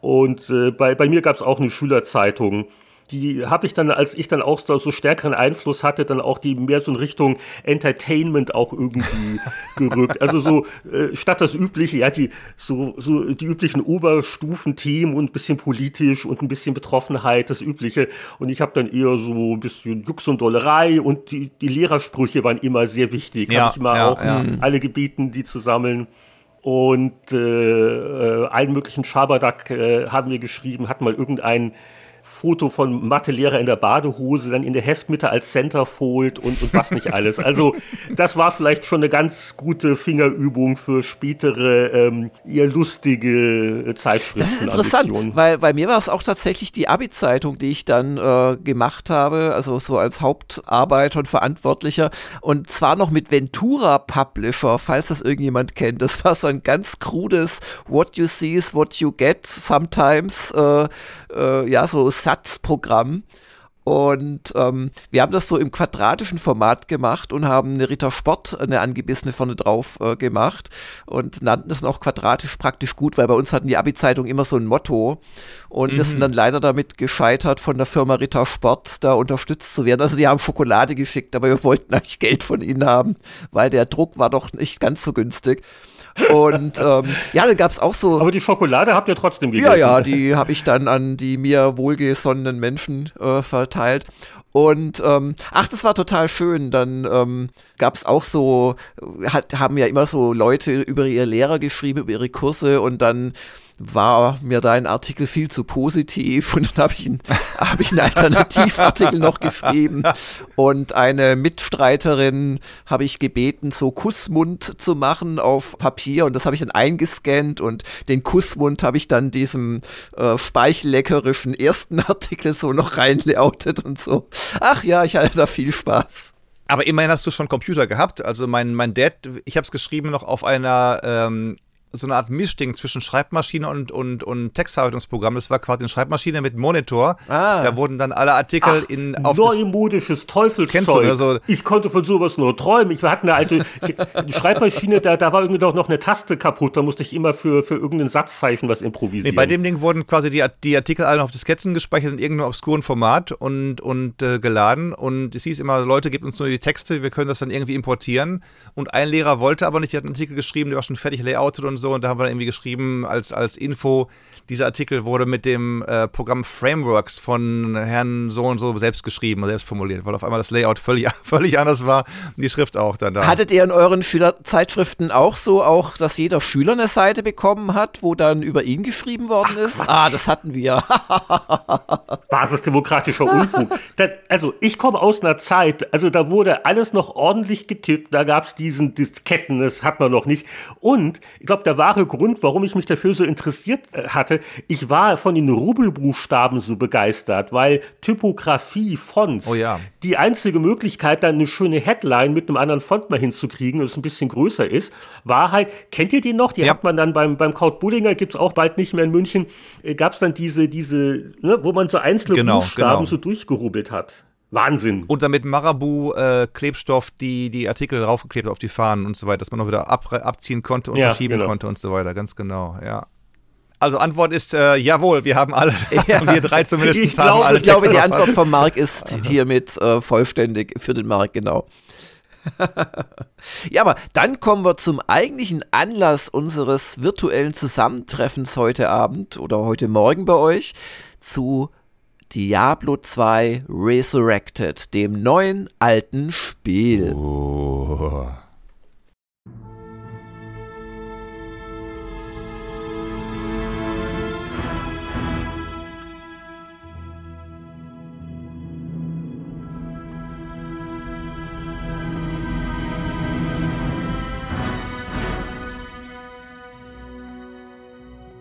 Diablo 2 Resurrected ist eine neue Remaster-Version des auch schon etwas über 20 Jahre alten Action-Rollenspiels Diablo 2. Das alte Spiel, das hatten wir ja im Jahr 2020 gewürdigt. Spieleveteranen Episode 180, wer da nochmal nachhören möchte. Aber heute quasi Diablo für Fortgeschrittene. Wir haben uns das Remaster genauer angesehen. Und wir haben dabei nicht nur den Monstern und Bösewichten wie Diablo und Mephisto den Garaus gemacht, wir haben uns auch ohne Schrecken und Furcht den Abstürzen von Blizzard-Servern gestellt. Und haben ein Spiel erlebt. Also ich war jetzt gestern Abend nicht dabei. Ihr hattet mich auch nicht eingeladen, glaube ich. Aber Ja, ich glaube, ich glaub in Deutschland, ich, äh, Roland hat noch gemeint, jetzt klingel doch mal den Jörg aus dem Bett. 4 Uhr morgens, da kann er schon mal um aufstehen vier für morgens. uns. Genau. Nein, da habe ich den Schlaf der Gerechten geschlafen. Nein, dann bin ich nicht beleidigt. Aber ähm, ein Spiel, das äh, wirklich äh, sehr, sehr viele Fans hat, wo ich noch genau auch alles weiß, was damals bei GameStar da im Zuge des Tests dieses Spiels so an Aufwand gefahren wurde, wo ich auch noch weiß, wie ich gigantisch von dem Add-on dann ein Jahr später begeistert war, weil es die Auflösung von 640 mal 480 auf 800 mal 600 hochgeschraubt hat und wo ich doch einige Stündlein und Tagline drin verbracht habe und das kriegen wir jetzt als eine sehr viel schönere, modernere Fassung, die aber im Prinzip bis auf Kleinigkeiten immer noch das alte Spiel darstellt. Blizzard ist dabei auch ein bisschen äh, natürlich gewinnorientiert. Sie möchten ihre Arbeit des Rekonstruierens des Spiels. Sie hatten ja teilweise nicht mal mehr die ganzen Zeichnungen, mussten sich aus den Entwürfen der Marketingabteilung die Grafiken einscannen für Monster, um die in höheren Auflösungen zu präsentieren. Lässt sich gerne bezahlen. In den USA sind es 39,99 Dollar, in Europa wahrscheinlich ähnlich. Die äh, Downloads enthalten dann aber nicht nur das normale Spiel, sondern auch das Add-on schon gleich dabei, Lord of Destruction. Das heißt, auch in den ersten Akten droppen schon Gegenstände wie diese, diese ähm, Charms im Englischen, diese Talismane, die dir möglicherweise einen Bonus auf äh, Magic Find, Magie-Items finden und so weiter verpassen. Also auch da wieder, als wenn du das Spiel normal neu starten würdest mit, mit dem Lords of Destructions dabei. Und die 40 Dollar sind aber im Vergleich zu den Stunden, die man reinstecken kann, gut investiertes Geld. Ähm, ich habe bestimmt jetzt auch schon seit Samstagnacht 20 Stunden gespielt, also 2 Dollar pro Stunde, das kann kein Kino gerade mir bieten oder so. Und, und es ist halt schon wieder, auch nach 21 Jahren, stimmt die Mechanik einfach. Sie stimmt, der Spielspaß ist da, äh, das Klingeln von Gold und Loot und, und Sachen, die die Gegner auf den Boden äh, fallen, ist immer noch das gleiche. Sie haben also an den Sounds nichts geändert. Die Grafik ist deutlich, deutlich fescher. Du hast jetzt 16 mal 9 Grafik. Du kannst das mit dem Knopfdruck auf G beim PC die alte Grafik umwandeln. Siehst du nochmal wieder, wie sie damals aussah, in tollen 800 mal 600. Und wir haben uns oft gefragt, Heinrich und ich, Mensch, sieht es wirklich so schlecht aus? Ich habe gestern Abend nochmal Diablo 2 extra gestartet in der, in der Urfassung. Und ja, es sieht wirklich so schlecht aus. Also die, die. Also man, man äh, gewöhnt sich schnell an die neue Grafik. Ich ja. darf vielleicht noch einen Satz ergänzen zu Preis und Systeme. Was ja auch äh, neu ist, sind die Konsolenversionen. Und ich, ich habe es auch äh, auf der Xbox äh, teilweise gespielt. Ich glaube, PlayStation gibt's noch Und Dreamcast, ja, ja, nee, es gab damals schon von Diablo 2 eine PS2-Version und eine Dreamcast-Version so. mindestens. Also es, ist, es, ist nie schon, es gab schon damals Konsolenversionen. War ganz, ganz groß Okay, gefeiert. ich, ich nehme alles zurück. Aber Also jetzt von, von Anfang an für die zeitgenössischen Konsolen und daraus ergibt sich auch die Controllersteuerung und das ist ein nicht zu unterschätzender Fortschritt auch dieser Remaster-Version. Ich bin total begeistert. Ich spiele das nur noch mit Controller und allein deswegen war es für mich jetzt fast schon das Geld wert. Und du kannst, wenn du Geld in die Hand nimmst, kannst du sagen, ich kaufe mir die PC-Version, die, die PlayStation 5-Version und die Switch-Version und dann kannst du dank Battlenet, wo du auch bist, deinen dein Helden weiterspielen. Äh, du kannst aber nicht Crossplay machen, Motto Jörg spielt auf Switch, Heinrich spielt auf Playstation, ich spiele auf PC, das geht nicht. Du kannst, wenn nur in einem System bleiben, also PS4, PS5, sowas geht schon. Ja, und Damit hatte nicht. ich gar nicht gerechnet, weil wir, wir hatten ja alle so geplant nach dem Motto, können wir mal zusammenspielen, ne? Und, und ich wusste aus der Beta, äh, dass äh, die Spielstände übernommen werden. Also wenn du halt deinen Battlenet-Account verlinkst, also du fängst äh, quasi auf der Xbox an, spielst auf der PC-Version deinen Charakter weiter. Und da bin ich einfach davon ausgegangen, ja gut, also wenn äh, äh Jörg, du hast glaube ich auch auf der Xbox primär gespielt, äh, ja. können wir ja zusammen und, und Roland wollte unbedingt PC, auch weil er die alten alten Charaktere importieren wollte, bla bla bla. Und nee, also das, das war so die erste kleine Hürde, die wir hatten. Wir mussten uns auf eine Plattform einigen, wenn wir zusammen spielen wollen. Also das fand ich ein bisschen schofelig. Da habe ich dann den PC gewählt, weil ich einfach durch Kopieren einer einzigen Datei meinen Offline-Charakter aus dem alten Diablo 2 ins Remastered überführen konnte. Aber der ist eben Und das offline. Funktioniert. Das, das geht ohne Schwierigkeiten. Das, das ist offline aber dann kann ich eben nicht mit dem Außenstudio Vancouver zusammen in die Dungeons steigen. Dafür muss ich einen Online-Charakter bauen und den muss ich eben schnell raufleveln, weil Heinrich mir schon weggezogen war.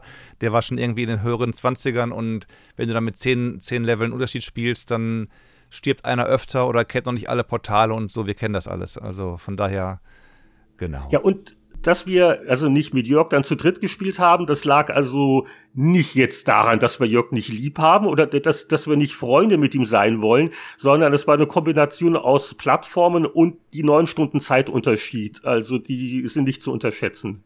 Ja, und es gibt auch noch einen anderen Faktor, um einfach mal einen zarten ersten Kontrapunkt zu setzen. Äh, ich höre schon aus euren begeisternden äh, Beschreibungen heraus, dass es euch richtig gut gefallen hat. Und ich muss sagen, ha, es ist schon ein gutes Spiel immer noch, aber ich hatte nicht diese Faszination von vor 20 Jahren. Da müsste ich wirklich lügen.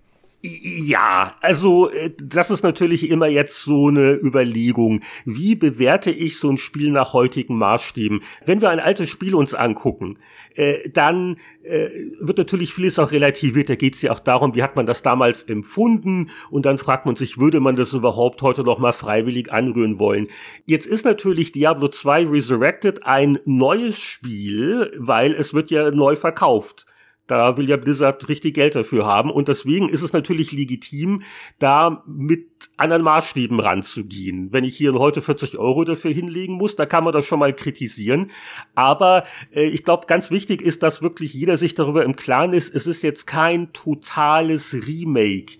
Also die Entwickler haben sich schon bemüht, das Spielgefühl intakt zu halten und dazu gehören vielleicht auch ein, zwei Sachen, die nach heutigen Maßstäben ein bisschen anstrengend wirken. Oder Jörg, was wolltest du andeuten? Ja, also man merkt das Alter schon. Also es sind so ein paar Spielelemente drin, die eher nerven. Und eins der wichtigsten ist einmal das Inventarmanagement, also für mich persönlich. Und das zweite ist äh, diese Ausdauer, die man beim äh, Sprinten verbraucht. Und wo man zwar, wenn man dann lange seine, was ist es, glaube ich, Stärke steigert, wird es dann besser und es gibt natürlich auch andere äh, Elemente, also so Boni in Ausrüstungsgegenständen, die das verbessern, aber das ist einfach so ein unnötiges Spielprinzip, finde ich. Aber noch mehr hat mich das äh, immer noch äh, wirklich viel Zeit kostende Inventarmanagement geärgert und auch diese ständigen Zwangsteleports zurück zur Stadt, weil du alle drei Spielminuten, wenn du kämpfst, eigentlich zu viel Zeug bei dir hast. Du musst ja auch nicht jeden Plunder aufsammeln. Also das gehört ja auch dazu, äh, dass man selektiv wird. Also ich habe mich dann schnell für nur noch die wenigsten Sachen gebückt, dass man halt auch mal es übers Herz bringt, Beute liegen zu lassen. Aber das mit dem kleinen Inventar und okay, also mir ist auch das natürlich aufgefallen mit der Ausdauer. Also ich will schnell gehen und dann auf einmal schalte ich den Kriechgang zurück, weil es halt dieses Ausdauerding gab. Ich habe eine Theorie, warum sie das drin gelassen haben. Also ich glaube, heute, wenn man das Spiel heute neu designen würde, hätte man das nicht. Aber ja, das ist halt der Punkt, genau. Und das, das weiß natürlich auch Blizzard, aber was sollen sie tun? Das verstehe ich schon in dem Punkt. Also, ja, wenn man dann. Es, ja. Es, es, ist ja auch vieles im Spiel drauf äh, abgestimmt. Also es gibt ja da auch die Stamina Potions, die werden ja dann völlig überflüssig. Oder was du schon gesagt hast, es gibt ja auch dann Gegenstände, wo das zu den Stats gehört. Und da wollten sie, glaube ich, nicht ran. Also ich glaube, sie wollten diese, diese Loot-Systeme einfach beibehalten.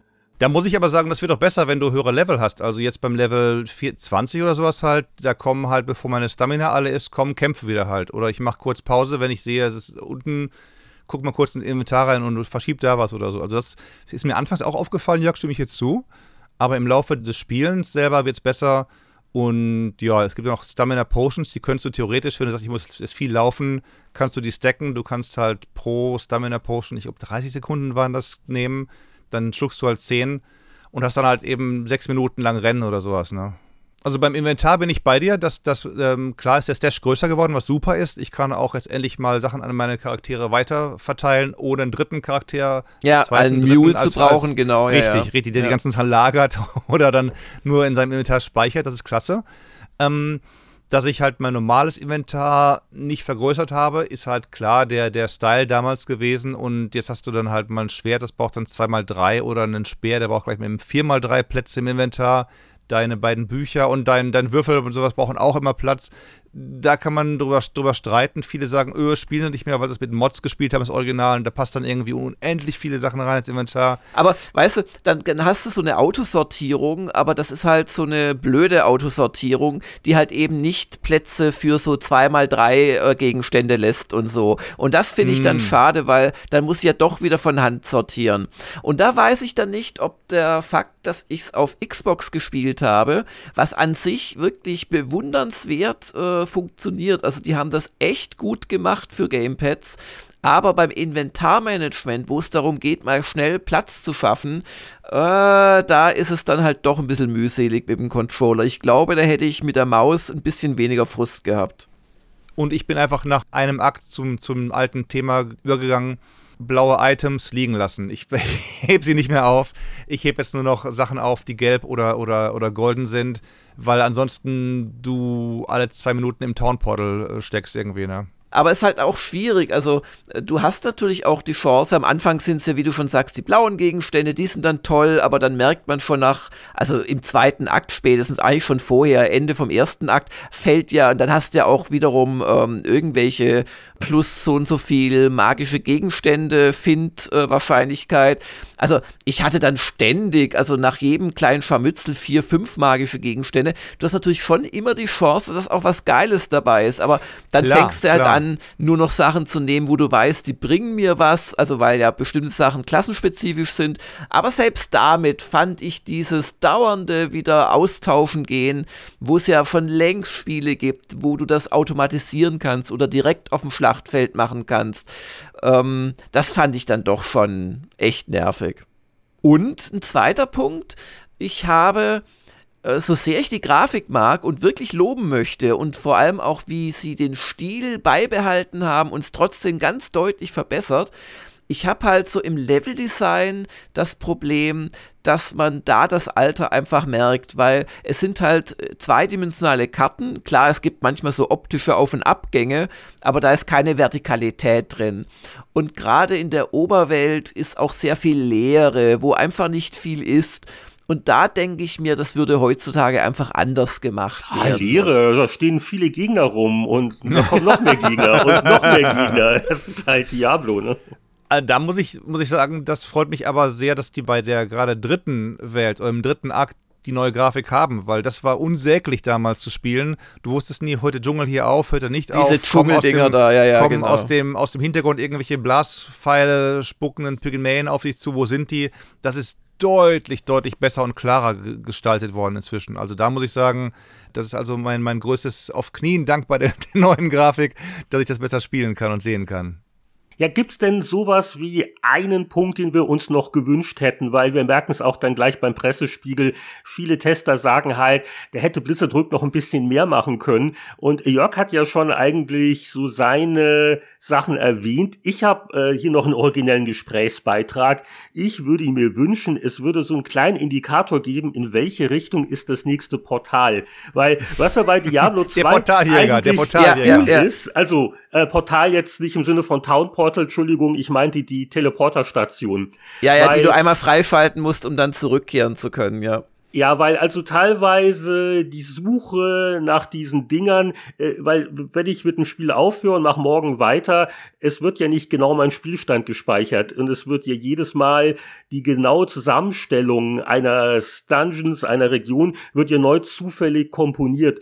Und da kann man schon das Gefühl haben, also gerade im dritten Akt, äh, da in dem Endlos-Dschungel, der sehr labyrinthig ist, äh, ich will eigentlich, wollte ich jetzt ins Bett gehen, aber ich habe jetzt schon all diese Monster gekillt und wenn ich morgen neu starte, muss ich mich da wieder durchmetzeln.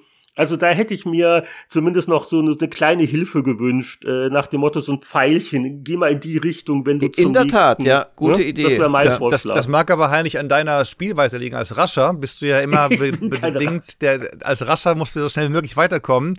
Wenn du die Gegend erkunden würdest, wenn du sagen würdest, Mensch, jeder Gegner, der am Boden liegt, ist ja ein Stück weiter in meiner XP-Leiste, dann findest du die ja schon. Ich, ich möchte darauf hinweisen, wer noch dir die zwei, drei Portale im späteren Dschungel gezeigt hat, ja nachdem du auch mir die früheren gezeigt hast. Aber ja, klar, schon richtig, die, die Sache, aber es hat mich jetzt so nicht gestört. Also es, es war halt, hey, einmal mache ich ein bisschen Forschereien und wenn ich sie dann habe, dann habe ich sie auch. Dann kann ich dann hin und her springen, wo ich hinspringen will und so. Also ja, und das andere, was mir halt aufgefallen ist, aber das gehört auch zu Diablo 2, sind die irren Schwierigkeitsgradspitzen bei gewissen Bossen. Also Ende vom ersten Akt geht noch, aber unser Liebling Duriel, ne, Ende vom zweiten Akt, wo du auch kaum Platz zum Abhauen hast, äh, das ja, ist schwerster schon, Boss im Spiel, nach wie vor schwerster Boss im Spiel. Von, ja, von also das, das muss man abkönnen.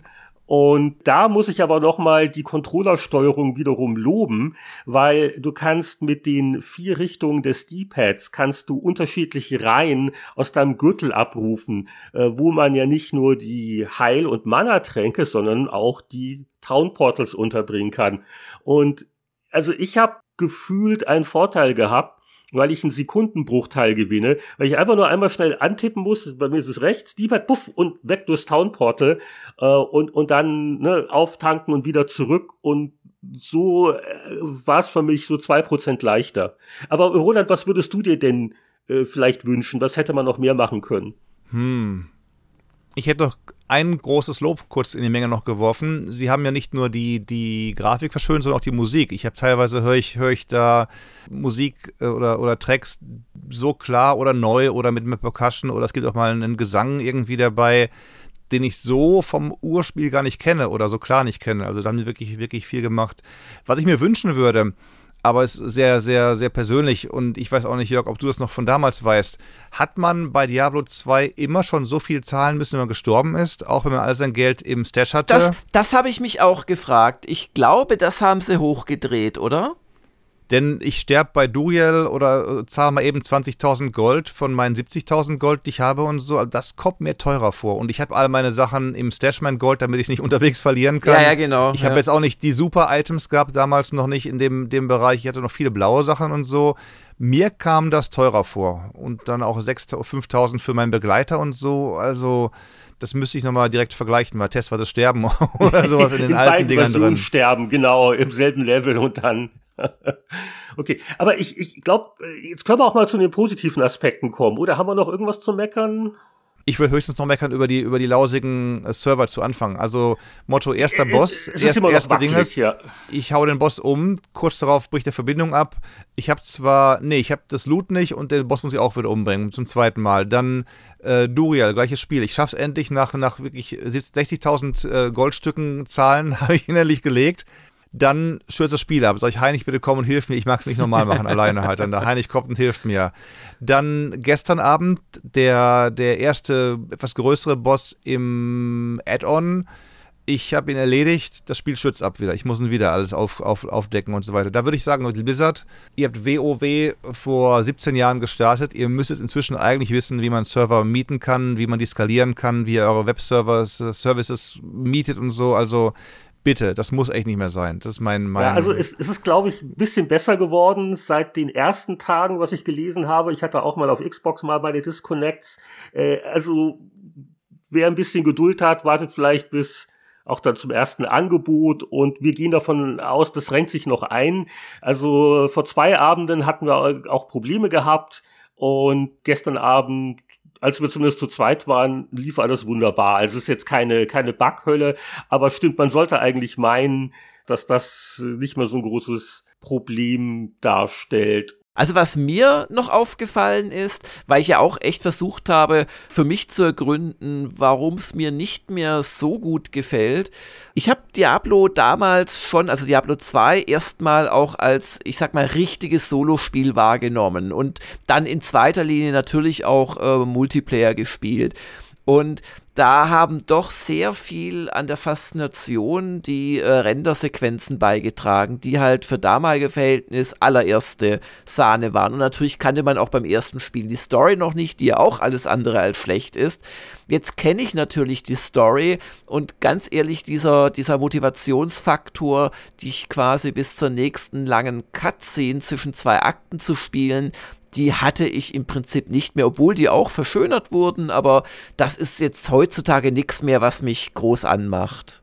Ich habe die Story auch bis heute nicht ganz verstanden, muss ich sagen, ganz ehrlich. Also, also äh, Diablo-Stories, die mögen zwar spannend sein, aber ich habe so den, den generellen Sinn, gerade beim zweiten Teil, beim ersten war es noch recht straightforward, der Held gewinnt, aber dann Diablo steigt doch irgendwie in den Seelenstein rein und ist im Helden und überhaupt Spoiler-Alarm für ein, ein äh, 23 Jahre altes Spiel, aber das ist gar nicht so ich finde es wirklich äh, hakelig, gerade weil das kein Spiel entscheidender Punkt ist, dass das Matchmaking so lausig ist. Also mhm. ich hätte mhm. mir gewünscht, Mensch, ich bin jetzt im Battlenet, ich sehe meine Freunde sind online, ich bin meinetwegen entweder im, im Battlenet Client oder so. Aber Moment, Roland, also dir ist schon grundsätzlich klar, dass dieser Wanderer, dem du nachspürst, das ist ja just der Held aus Diablo 1. Das ist ja na klar. klar das sage ich ja, ja gerade. Ja, das ist der erste ja. Held. Na klar, na klar. Okay. Aber dass ich dann eben halt im, im Matchmaking nicht sagen kann, Rechtsklick, komm, lade Heinrich Lehnhardt, Jörg Langer ein zum äh, Diablo 2 Resurrected äh, Schnetzeln sondern erst wieder dem Heinrich entweder, wenn ich selbst eine, eine Partie starte, so mit Quick Online Play, hier ist mein Passwort, Game 5432007-125, aber es G groß schreiben und so. Also da, ja, sie haben so ein, oh. so ein ah. Lobby-System, wieder so ein bisschen retromäßig. Ich, ich, ich weiß nicht, ob, vielleicht gibt's da nur eine gut versteckte Funktion. Ich habe sie noch nicht gefunden, aber ich hatte auch erwartet, hier, hier ist der Battlenet-Client, da ist mein Kontakt Roland, Rechtsklick, äh, zusammen ja. im Spiel. Also so, so leicht ist es nicht. Also das haben sie ein bisschen gut versteckt. weiß nicht, ob es Absicht war, dass man sagt, wir wollen den Leuten auch ein bisschen das authentische Flair von damals wieder vermitteln mit der Lobby. Also ich meine, es, es geht, aber ja, es ist ein bisschen umständlicher, als es hätte sein müssen. Aber jetzt wollen wir mal loben endlich, weil äh, jetzt haben wir wirklich uns bemüht, im Detail wirklich alles zu kritisieren, was es zu kritisieren gibt. Naja, gut, gab es noch vielleicht ein bisschen mehr, aber es macht Spaß nach wie vor. Vielleicht nicht ganz so viel Spaß, wie es mir äh, vor gut 20 Jahren gemacht hat, aber also ich fühlte mich gut unterhalten und das ausgegebene Geld bereue ich jetzt nicht wirklich. Gutes Spiel immer noch. Also wenn es keinen Spaß machen würde, dann ich habe glaube ich bei wenigen Spielen den Heinrich anpingen können per Chat, sagen, hey, bist du, bist du online? Ich bin gerade da und da. Er meint, ja, ich esse gerade was, ich, ich bin gleich dann da oder so. Das habe ich bisher, ja, lass uns mal morgen Abend um 7 Uhr Division 2 spielen, bin ich dabei. Aber hier war es halt, hey, ich bin gerade da, okay, ich bin da. Oder hey, ich habe noch dieses, also man ist dann sofort angefixt und ist drin schnell. Also dieser, dieser Ease of Access, also dass man dieses schnelle Einsteigen ist immer noch da und es macht Laune. Also dann, oh, hier, guck mal da, jetzt haben wir hier ein, ein paar Stiefel, lass mich auch mal sehen, lass mich doch auch mal gucken hier und so. Und dieses,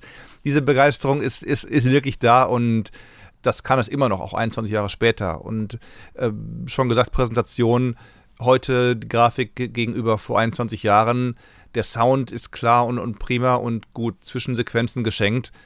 Aber wirklich das Kernspielprinzip ist immer noch der Hit, finde ich. Ich meine, das war ja schon früher nicht ganz anders. Also da hat das sicher noch mal sehr gewonnen, dadurch, dass man halt Multiplayer mit anderen Leuten spielen konnte. Das sollten aber auch idealerweise äh, Bekannte sein, denen man traut, denn was auch beibehalten wurde, ist das offene Loot-System. Also wenn da was rumliegt, wer zuerst kommt, mal zuerst, ne? Mhm. Du musst schon Leuten vertrauen können, mit denen du online spielst. Ansonsten heißt dann, oh hoppla, hier ist ein epischer oder ein, ein, ein gelber oder gar goldener Zauberstab für meine Zauberin, nachdem sie den ganzen Abend nur Plattenrüstungen gesehen hat. Dann kommt halt der böse Ninja, der eigentlich selber einen Paladin spielt, aber der den dann einsteckt für seinen Zauberin alt und packt den dann sofort in, in, in seinen Stash rein. Also da muss man wirklich mhm. schon sagen, ich muss die Personen kennen oder dann eben darauf gefasst sein, wenn ich mal mit random Leuten einsteige, dass die mir Sachen unter der Nase wegklauen können. Also das ist, aber das war früher auch so. Also da, da hilft es halt eben, eine gut gefüllte Freundesliste zu haben mit Leuten, denen man vertrauen kann. Ja, und nicht zu vergessen, also diese Belohnungsspirale, dieses ständige da sich noch ein bisschen verbessern und hier. Und dann hat man ja immer wieder, das haben sie echt gut gemacht, dann hat man immer wieder so Phasen, wo man mal kurzzeitig overpowered zu sein scheint, dann wechselt man eine Region und dann ist es sofort wieder underpowered ich weiß nicht, würdet ihr die Kämpfe als taktisch bezeichnen? Man muss sich schon teilweise einstellen auf die Gegner, aber man muss auch viel mehr, glaube ich, so ein bisschen wissen, so Management von Auren und dass einem die Hitpoints und so nicht ausgehen. Also ich fand es nicht so wahnsinnig taktisch. Alleine mehr als zu zweit, denke ich mir. Also alleine hätte ich gestern Abend mit Diablo mehr taktiert und wäre zurückgelaufen, mm. vorgelaufen, zusammen mit Heinrich. Äh, er schmeißt seine, seine Wolfsmeute da rein, ich lasse meine Bogenschützin hin äh, schmeiß meine AOE-Zauber und wir unterhalten uns. Ich bin einmal gestorben vor Diablo, eher zufällig, in so einem riesigen Gegnerpack. Da hätte ich ein bisschen mehr aufpassen sollen, weil wir zu viel geredet haben miteinander. also, ähm, das ist halt mit, mit, mit zwei plus Leuten einfacher und klar, es werden dir mehr Gegner entgegengeworfen. Aber Taktik ist da weniger der, das Ding als allein, alleine zu spielen. Alleine spielen musst du echt aufpassen. Ich weiß auch, ich habe gestern mal mit, mit Blizzard rumgemacht, mit dem Zauber Blizzard ich hatte davor eine Feuerzauberin mal ins, in die Hölle geschickt. Das war eine zähere Geschichte mit, mit Single Point of Damage, also eins einzeln anzuhauen. Jetzt mit AOE kam es mir fast wie, wie Cheaten vor. Also ich bin da durchspaziert, das war eine große Freude. Also da hängt auch viel von ab von dem, was du gerade für einen Charakter spielst und was der für, für Fähigkeiten hat. Genau, also die vielen Charakterklassen und dann die Skillungen, die man da hat. Ich meine, das war damals ganz fantastisch und ist auch heute noch ein gutes System, finde ich. Und das führt mich hier noch zu einer Frage nach dem Motto, wen spielt ihr denn? Also ich hatte letztes Jahr für unser altes Spiel zu Diablo 2 natürlich wieder einen Necromancer gemacht, weil das war ja damals mein Main Character. Und diesmal für Resurrected habe ich mir gedacht, also jetzt würde ich mal eher einen Typen spielen, den ich damals so, nur ein paar Levels mal so ein bisschen ausprobiert habe. Und das war der Druide. Und den spiele ich so als ein Elementarmagier und der halt so ein, paar Kuschelwölfe dabei hat, die gut ablenken können und habt da also auch meinen Spaß daran. Was war denn jetzt so eure Vorgehensweise? So vertraute alte Klasse oder habt ihr mal was Neues ausprobiert? Also ich habe äh, was für mich Neues ausprobiert. Ich habe den Paladin gespielt. Den habe ich früher zwar auch gespielt, weil ich immer Paladine spiele, aber der hat mir nicht gefallen, weil das ist kein Solo-Charakter äh, eigentlich. Der, der hat halt seine Auren und hilft anderen. Aber dann habe ich mir gedacht, komm, jetzt hast du schon angefangen, ein paar Stunden reingesteckt und so, jetzt machst weiter. Und dann, dann optimierst du die natürlich auch. Dann hast du so eine Daueraura und machst deine Items so, dass die dich quasi nichts kostet an Mana und nur in bestimmten Situationen nimmst dann halt die Aura, die dir halt Mana klaut, weil dann kannst du ja auch wieder schlucken, also durch Mana-Tränke und so. Und ja, aber also mein alter Liebling war ehrlich gesagt einerseits der Barbar und zweiterseits die Amazone. Und ähm, der Paladin hat mir jetzt nicht so viel Spaß gemacht damals, vor 41 Jahren, die Zauberin genommen. Da hatten wir uns aufgeteilt. Jeder in der Redaktion hatte eben an dem einen Testwochenende äh, nur einen Charakter gespielt, um halt eben tiefer gehen zu können. Hab dann im letzten Jahr auch nochmal die Zauberin hervorgekramt und dachte jetzt, okay, ich könnte ja was Neues ausprobieren. Paladin vielleicht sogar oder, oder so. Aber dann dachte ich mir, naja, aber ich würde ja jetzt ganz gerne wissen, wie sehen heute im neueren Grafikstil meine ganzen Zauber aus und bin dann wieder hängen geblieben bei der Zauberin spielt sie ein bisschen anders, hat eben damals mehr auf, auf Feuer, jetzt bin ich ein bisschen Hybrid, Feuer und Eis und auch bin immer noch gut angetan. das ist ja auch ein Punkt, der, der sowohl zu loben ist, als auch meiner Meinung nach zu kritisieren. Du hast ja doch eine ziemliche Bandbreite, wie du die Charaktere ihrerseits nochmal hochlevelst, weil du ja einfach viel mehr mögliche Skills hast oder Zauber oder Auren oder was auch immer, als du letzten Endes Punkte hast. Und äh, das, das gefällt mir schon. Auf der anderen Seite sehe ich dann, ah, ich darf meine Punkte kostenlos zurücksetzen, aber keiner sagt mir, dass es nur einmal pro Schwierigkeitsgrad ist. Dann mache ich das sehr früh und verskill mich wieder, will es wieder machen, aber es geht nicht mehr. Und, und so Geschichten, also da finde ich, sieht man so die noch nicht so auf äh, Spielkomfort gerichtete Machart von vor zwei Jahrzehnten schon deutlich. Aber es bleibt halt auch eine ziemliche Komplexität, wo man, wenn man möchte, wirklich immer wieder neue äh, Skillungen probieren kann. Das ist ein guter Punkt. Also da hätte ich mich auch äh, mehr gefreut, wenn ich noch ein paar Mal mehr respecken hätte können. Ich habe mich auch prompt dieses Mal verskillt. Man glaubt es kaum. Hat es dann irgendwie gefixt. Und dann aber ab 24 wollte ich eigentlich mehr in Hybrid gehen, wieder nicht. Also ich verflixt, jetzt muss ich erstmal durch, durch, durch Nightmare spielen.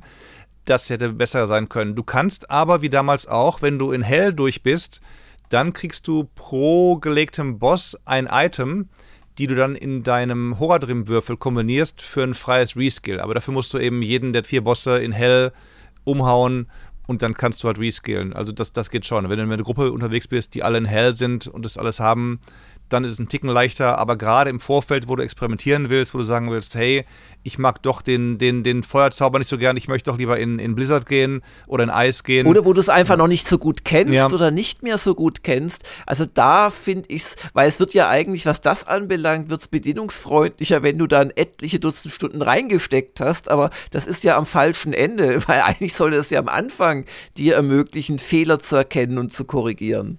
Oder du hast ein Item auf einmal, was dir plus 5 für den Zauber gibt, dass der Mensch, die 5 hätte ich mir gespart. Die hätte ich dir anders auch reinpacken können, die 5 Skillpunkte. Die hätte ich dann lieber in den und den Tree gesteckt oder so, ne? Das sind halt typische, nennen wir es doch mal, Oldschool-Qualitäten, die man halt zu nehmen wissen muss. Und wie die nach heutigen Maßstäben bewertet werden, das verrät uns der Pressespiegel. Äh, wir zitieren aus einigen Tests von deutschsprachigen Medien ein Blick auch auf den Metacritic-Durchschnitt, äh, wo auf der PC-Version zum Beispiel 38 Versionen durch den Reißwolf gedreht worden sind. Und da kommt ein Durchschnittswert von 79 Prozent raus. Da habe ich gestaunt. Da habe ich echt gedacht, es wäre mehr gewesen als, als 79. Bis ja, wobei die PS5 21 Wertung 81, also so um, um die 8 herum kann man sagen, und äh, schauen wir doch mal, was zum Beispiel die PC Games geurteilt hat.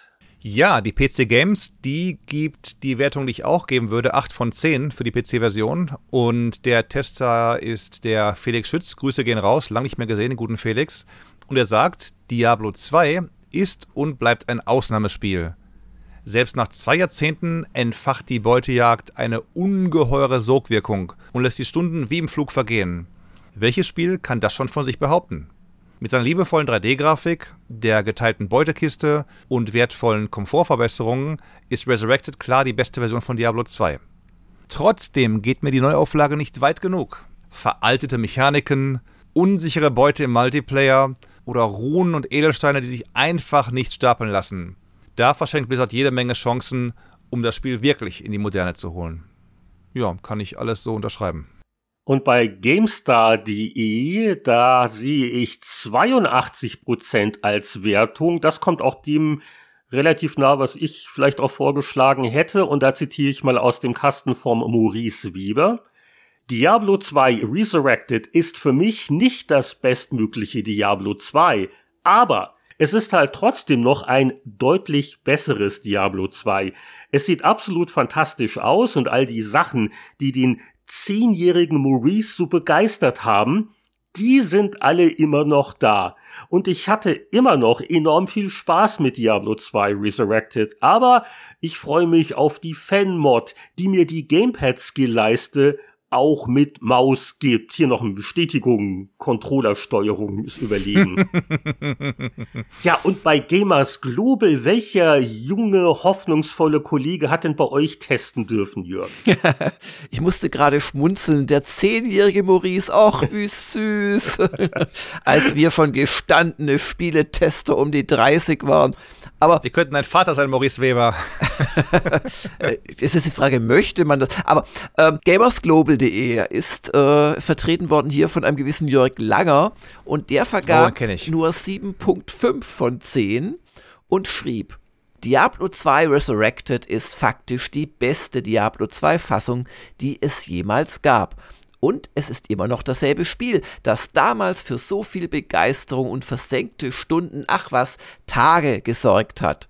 Wer sich allerdings geändert hat, bin ich. Ich mag meine Freizeit nicht mehr lange davon auffressen lassen, von einem Random Number Generator immer neue Gegnerhorden und Itemmassen vor die Füße geworfen zu bekommen. Ach, das ist natürlich traurig, wenn so die Unschuld der Jugend ist verloren, aber das, das ist halt so. Also dafür gibt's eine Meinung. Sie ist ich will nicht sagen falsch, aber sie ist, ist bedauerlich. Ist undankbar, würde ich sagen. Eine undankbare Meinung.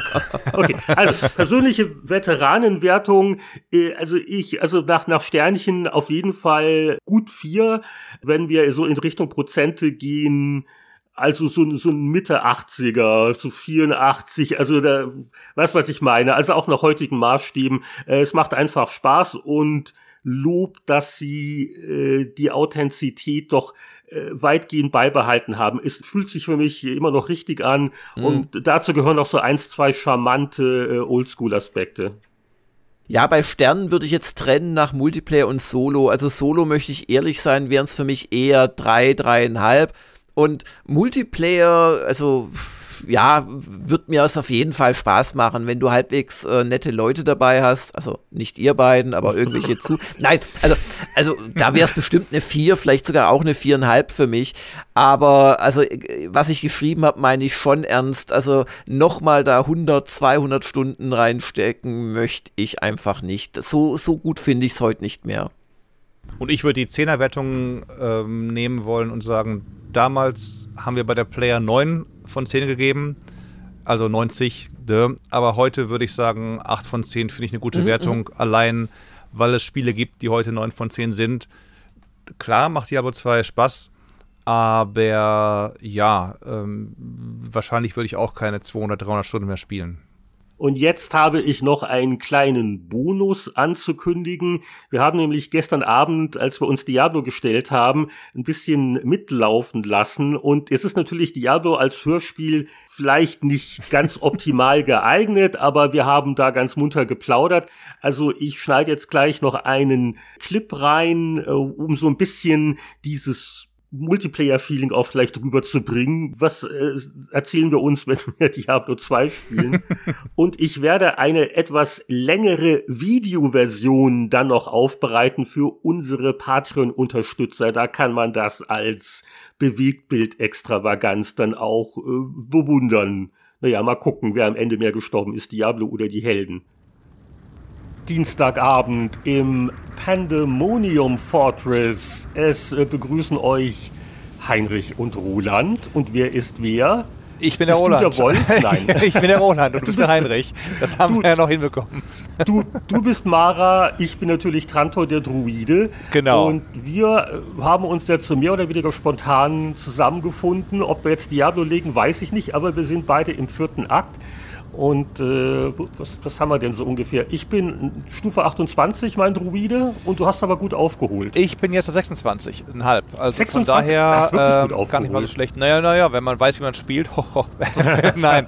äh, wenn man eben, wenn man nicht nur durch die Dungeons rascht, sondern auch mal ein paar Mobs kaputt macht, wo man XP für kriegt, dann kann man auch schneller aufleveln, als wenn man nur sagt, Mensch, ich renne von einem Wegpunkt zum nächsten Wegpunkt und mache die Quests. Dann dauert es ein bisschen länger. Du lenkst mit deinen Wölfen irgendwie ab. Ich gehe nah ran an seine Rückseite und mache mit meinem Static Field seine Lebenskraft ähm, kleiner. Ist mir auch gelungen, so auf ein Viertel ungefähr schon zu, zu verringern, aber dann bist du leider gestorben und Ja, ja, ja. Gut, die Wölfe kann ich jetzt nicht direkt steuern, aber deswegen, ich, pass auf, ich muss, die, ich muss das mal alles beschwören. Das kostet ja wieder Mana. Ja. Und dann gehe ich ganz kurz, ähm, oh, und auch, ich gehe mal kurz zur Kollegin, nee, im Moment zu weit hier, weil dann wird alles aufgefüllt. So, siehst du? Mhm. Alles mal kurz reparieren hier beim Kollegen. Aber den kriegen wir jetzt. Ja, also äh, wir haben nicht schlecht kommuniziert oder gar nicht. Mein Fehler. Ich hätte sagen sollen, was mein, Plan, was mein toller Plan ja, gewesen wäre. genau. Okay, gut. Wir sind gemeinsam gescheitert. So, äh, welches Portal nehme ich jetzt? Deins oder meins? Deins. Äh, du nimmst jetzt meins. Ich nehme deins, genau. Warte aber kurz, ja, bis ich dabei bin. Zu spät. Na gut, dann muss ich auch jetzt kommen durch das Kantor-Portal. okay, mal schauen, so. wie lange das gut geht. Und nicht sehr lange. Also ich habe meinen Körper, ich habe meinen Körper wieder. Okay. Ich, ich brauche mehr, mehr, ich brauche alles. So, mehr Wölfe. Okay, ich näher mich wieder. Oder, oder wie, wie war das? Was ist die Strategie? Ja, warte mal, ich muss kurz, ich muss kurz meine Tränke wieder nachlegen. Ich ah, da kommt ja der böse Wutz. Oh, oh. Aber die Dinge müsste doch keiner sein, hoffe ich, die Lebenskraft von ihm, oder? Ja, ja, ja, ich glaube schon. Das dank meiner Static Fields. Also Beeil dich, sonst macht ihn alleine alle. Naja gut, ich das wahrscheinlich oh. nicht, aber. Wo ist der Bursche? Ja, Wölfe, Fass. Guck mal, super. Ja, genau. Wir laufen in Richtung von Diablo, alles. Der, der bleibt ja nicht stehen. Wie, wie soll ich ihn denn da mit meinem Zeug treffen? Genau. Hinter, hinter Mara her. Sehr gut. Gute Strategie. Nee, ich muss mal nah ran, um ihn eigentlich jetzt zu. zu, zu Static zu Field. Okay, neue Wölfe. Wir, wir haben uns unsere Söldner genau, ganz vergessen. Geh du mal her mit den Wölfen, die, dann machen wir das mal irgendwie her. Oder? Mit Söldnern kann es ja jeder, das ist ja unsportlich. So, Komm, ich habe schon mal wieder ein bisschen kleiner stirb, gemacht, den Burschen. Stirb! Ich habe vergessen, meine Dame zu holen, leider. Die ist noch im. Ach, die brauchen wir doch nicht. Kommt, der, der läuft schon davon. Der Feigling. Gleich haben wir ihn. Komm, noch ein bisschen Feuerzauber und alles wird super. Und, und, er versucht durch unser Portal zu gehen. Sieht nur so aus, okay. ah, Moment, Moment. Fast. Komm, das schaffen wir. Wir schaffen das. Kommen wir gleich wieder. Ich muss kurz Mana nachlegen. Oh, oh. Äh, Lebenskraft äh, ja, ich habe auch gerade ein bisschen also wir haben ihn auf wenige Pixel runter, dass der überhaupt noch. Ja, dank, dank, der, dank des Static Fields. Ja, ja, also ich ja, muss jetzt nur noch mal einmal, einmal auf den Burschen jetzt schneiden lassen. Pass mal auf. Achtung. Verrecke. Und, und, und, er lebt noch. Lebt er noch? Er lebt noch. Er lebt, er lebt, er lebt, er lebt immer noch. Tatsächlich. Also müsste bald umfallen, der Bursche. der Bursche. Ja, ich mache ja auch lauter äh, Vulkan. Und, so, und, das war's. Und, das war's. Verrecke. Was hier? Ein Triumph. Ein Triumph! Verrecke! Oh. Ja, das klang jetzt richtig spannend. Da wäre ich auch gerne dabei gewesen. Aber wir sagen jetzt für diese Folge des Spieleveteranen-Podcasts Adieu. Und zwar sagen wir das zu dritt und rufen Tschüss.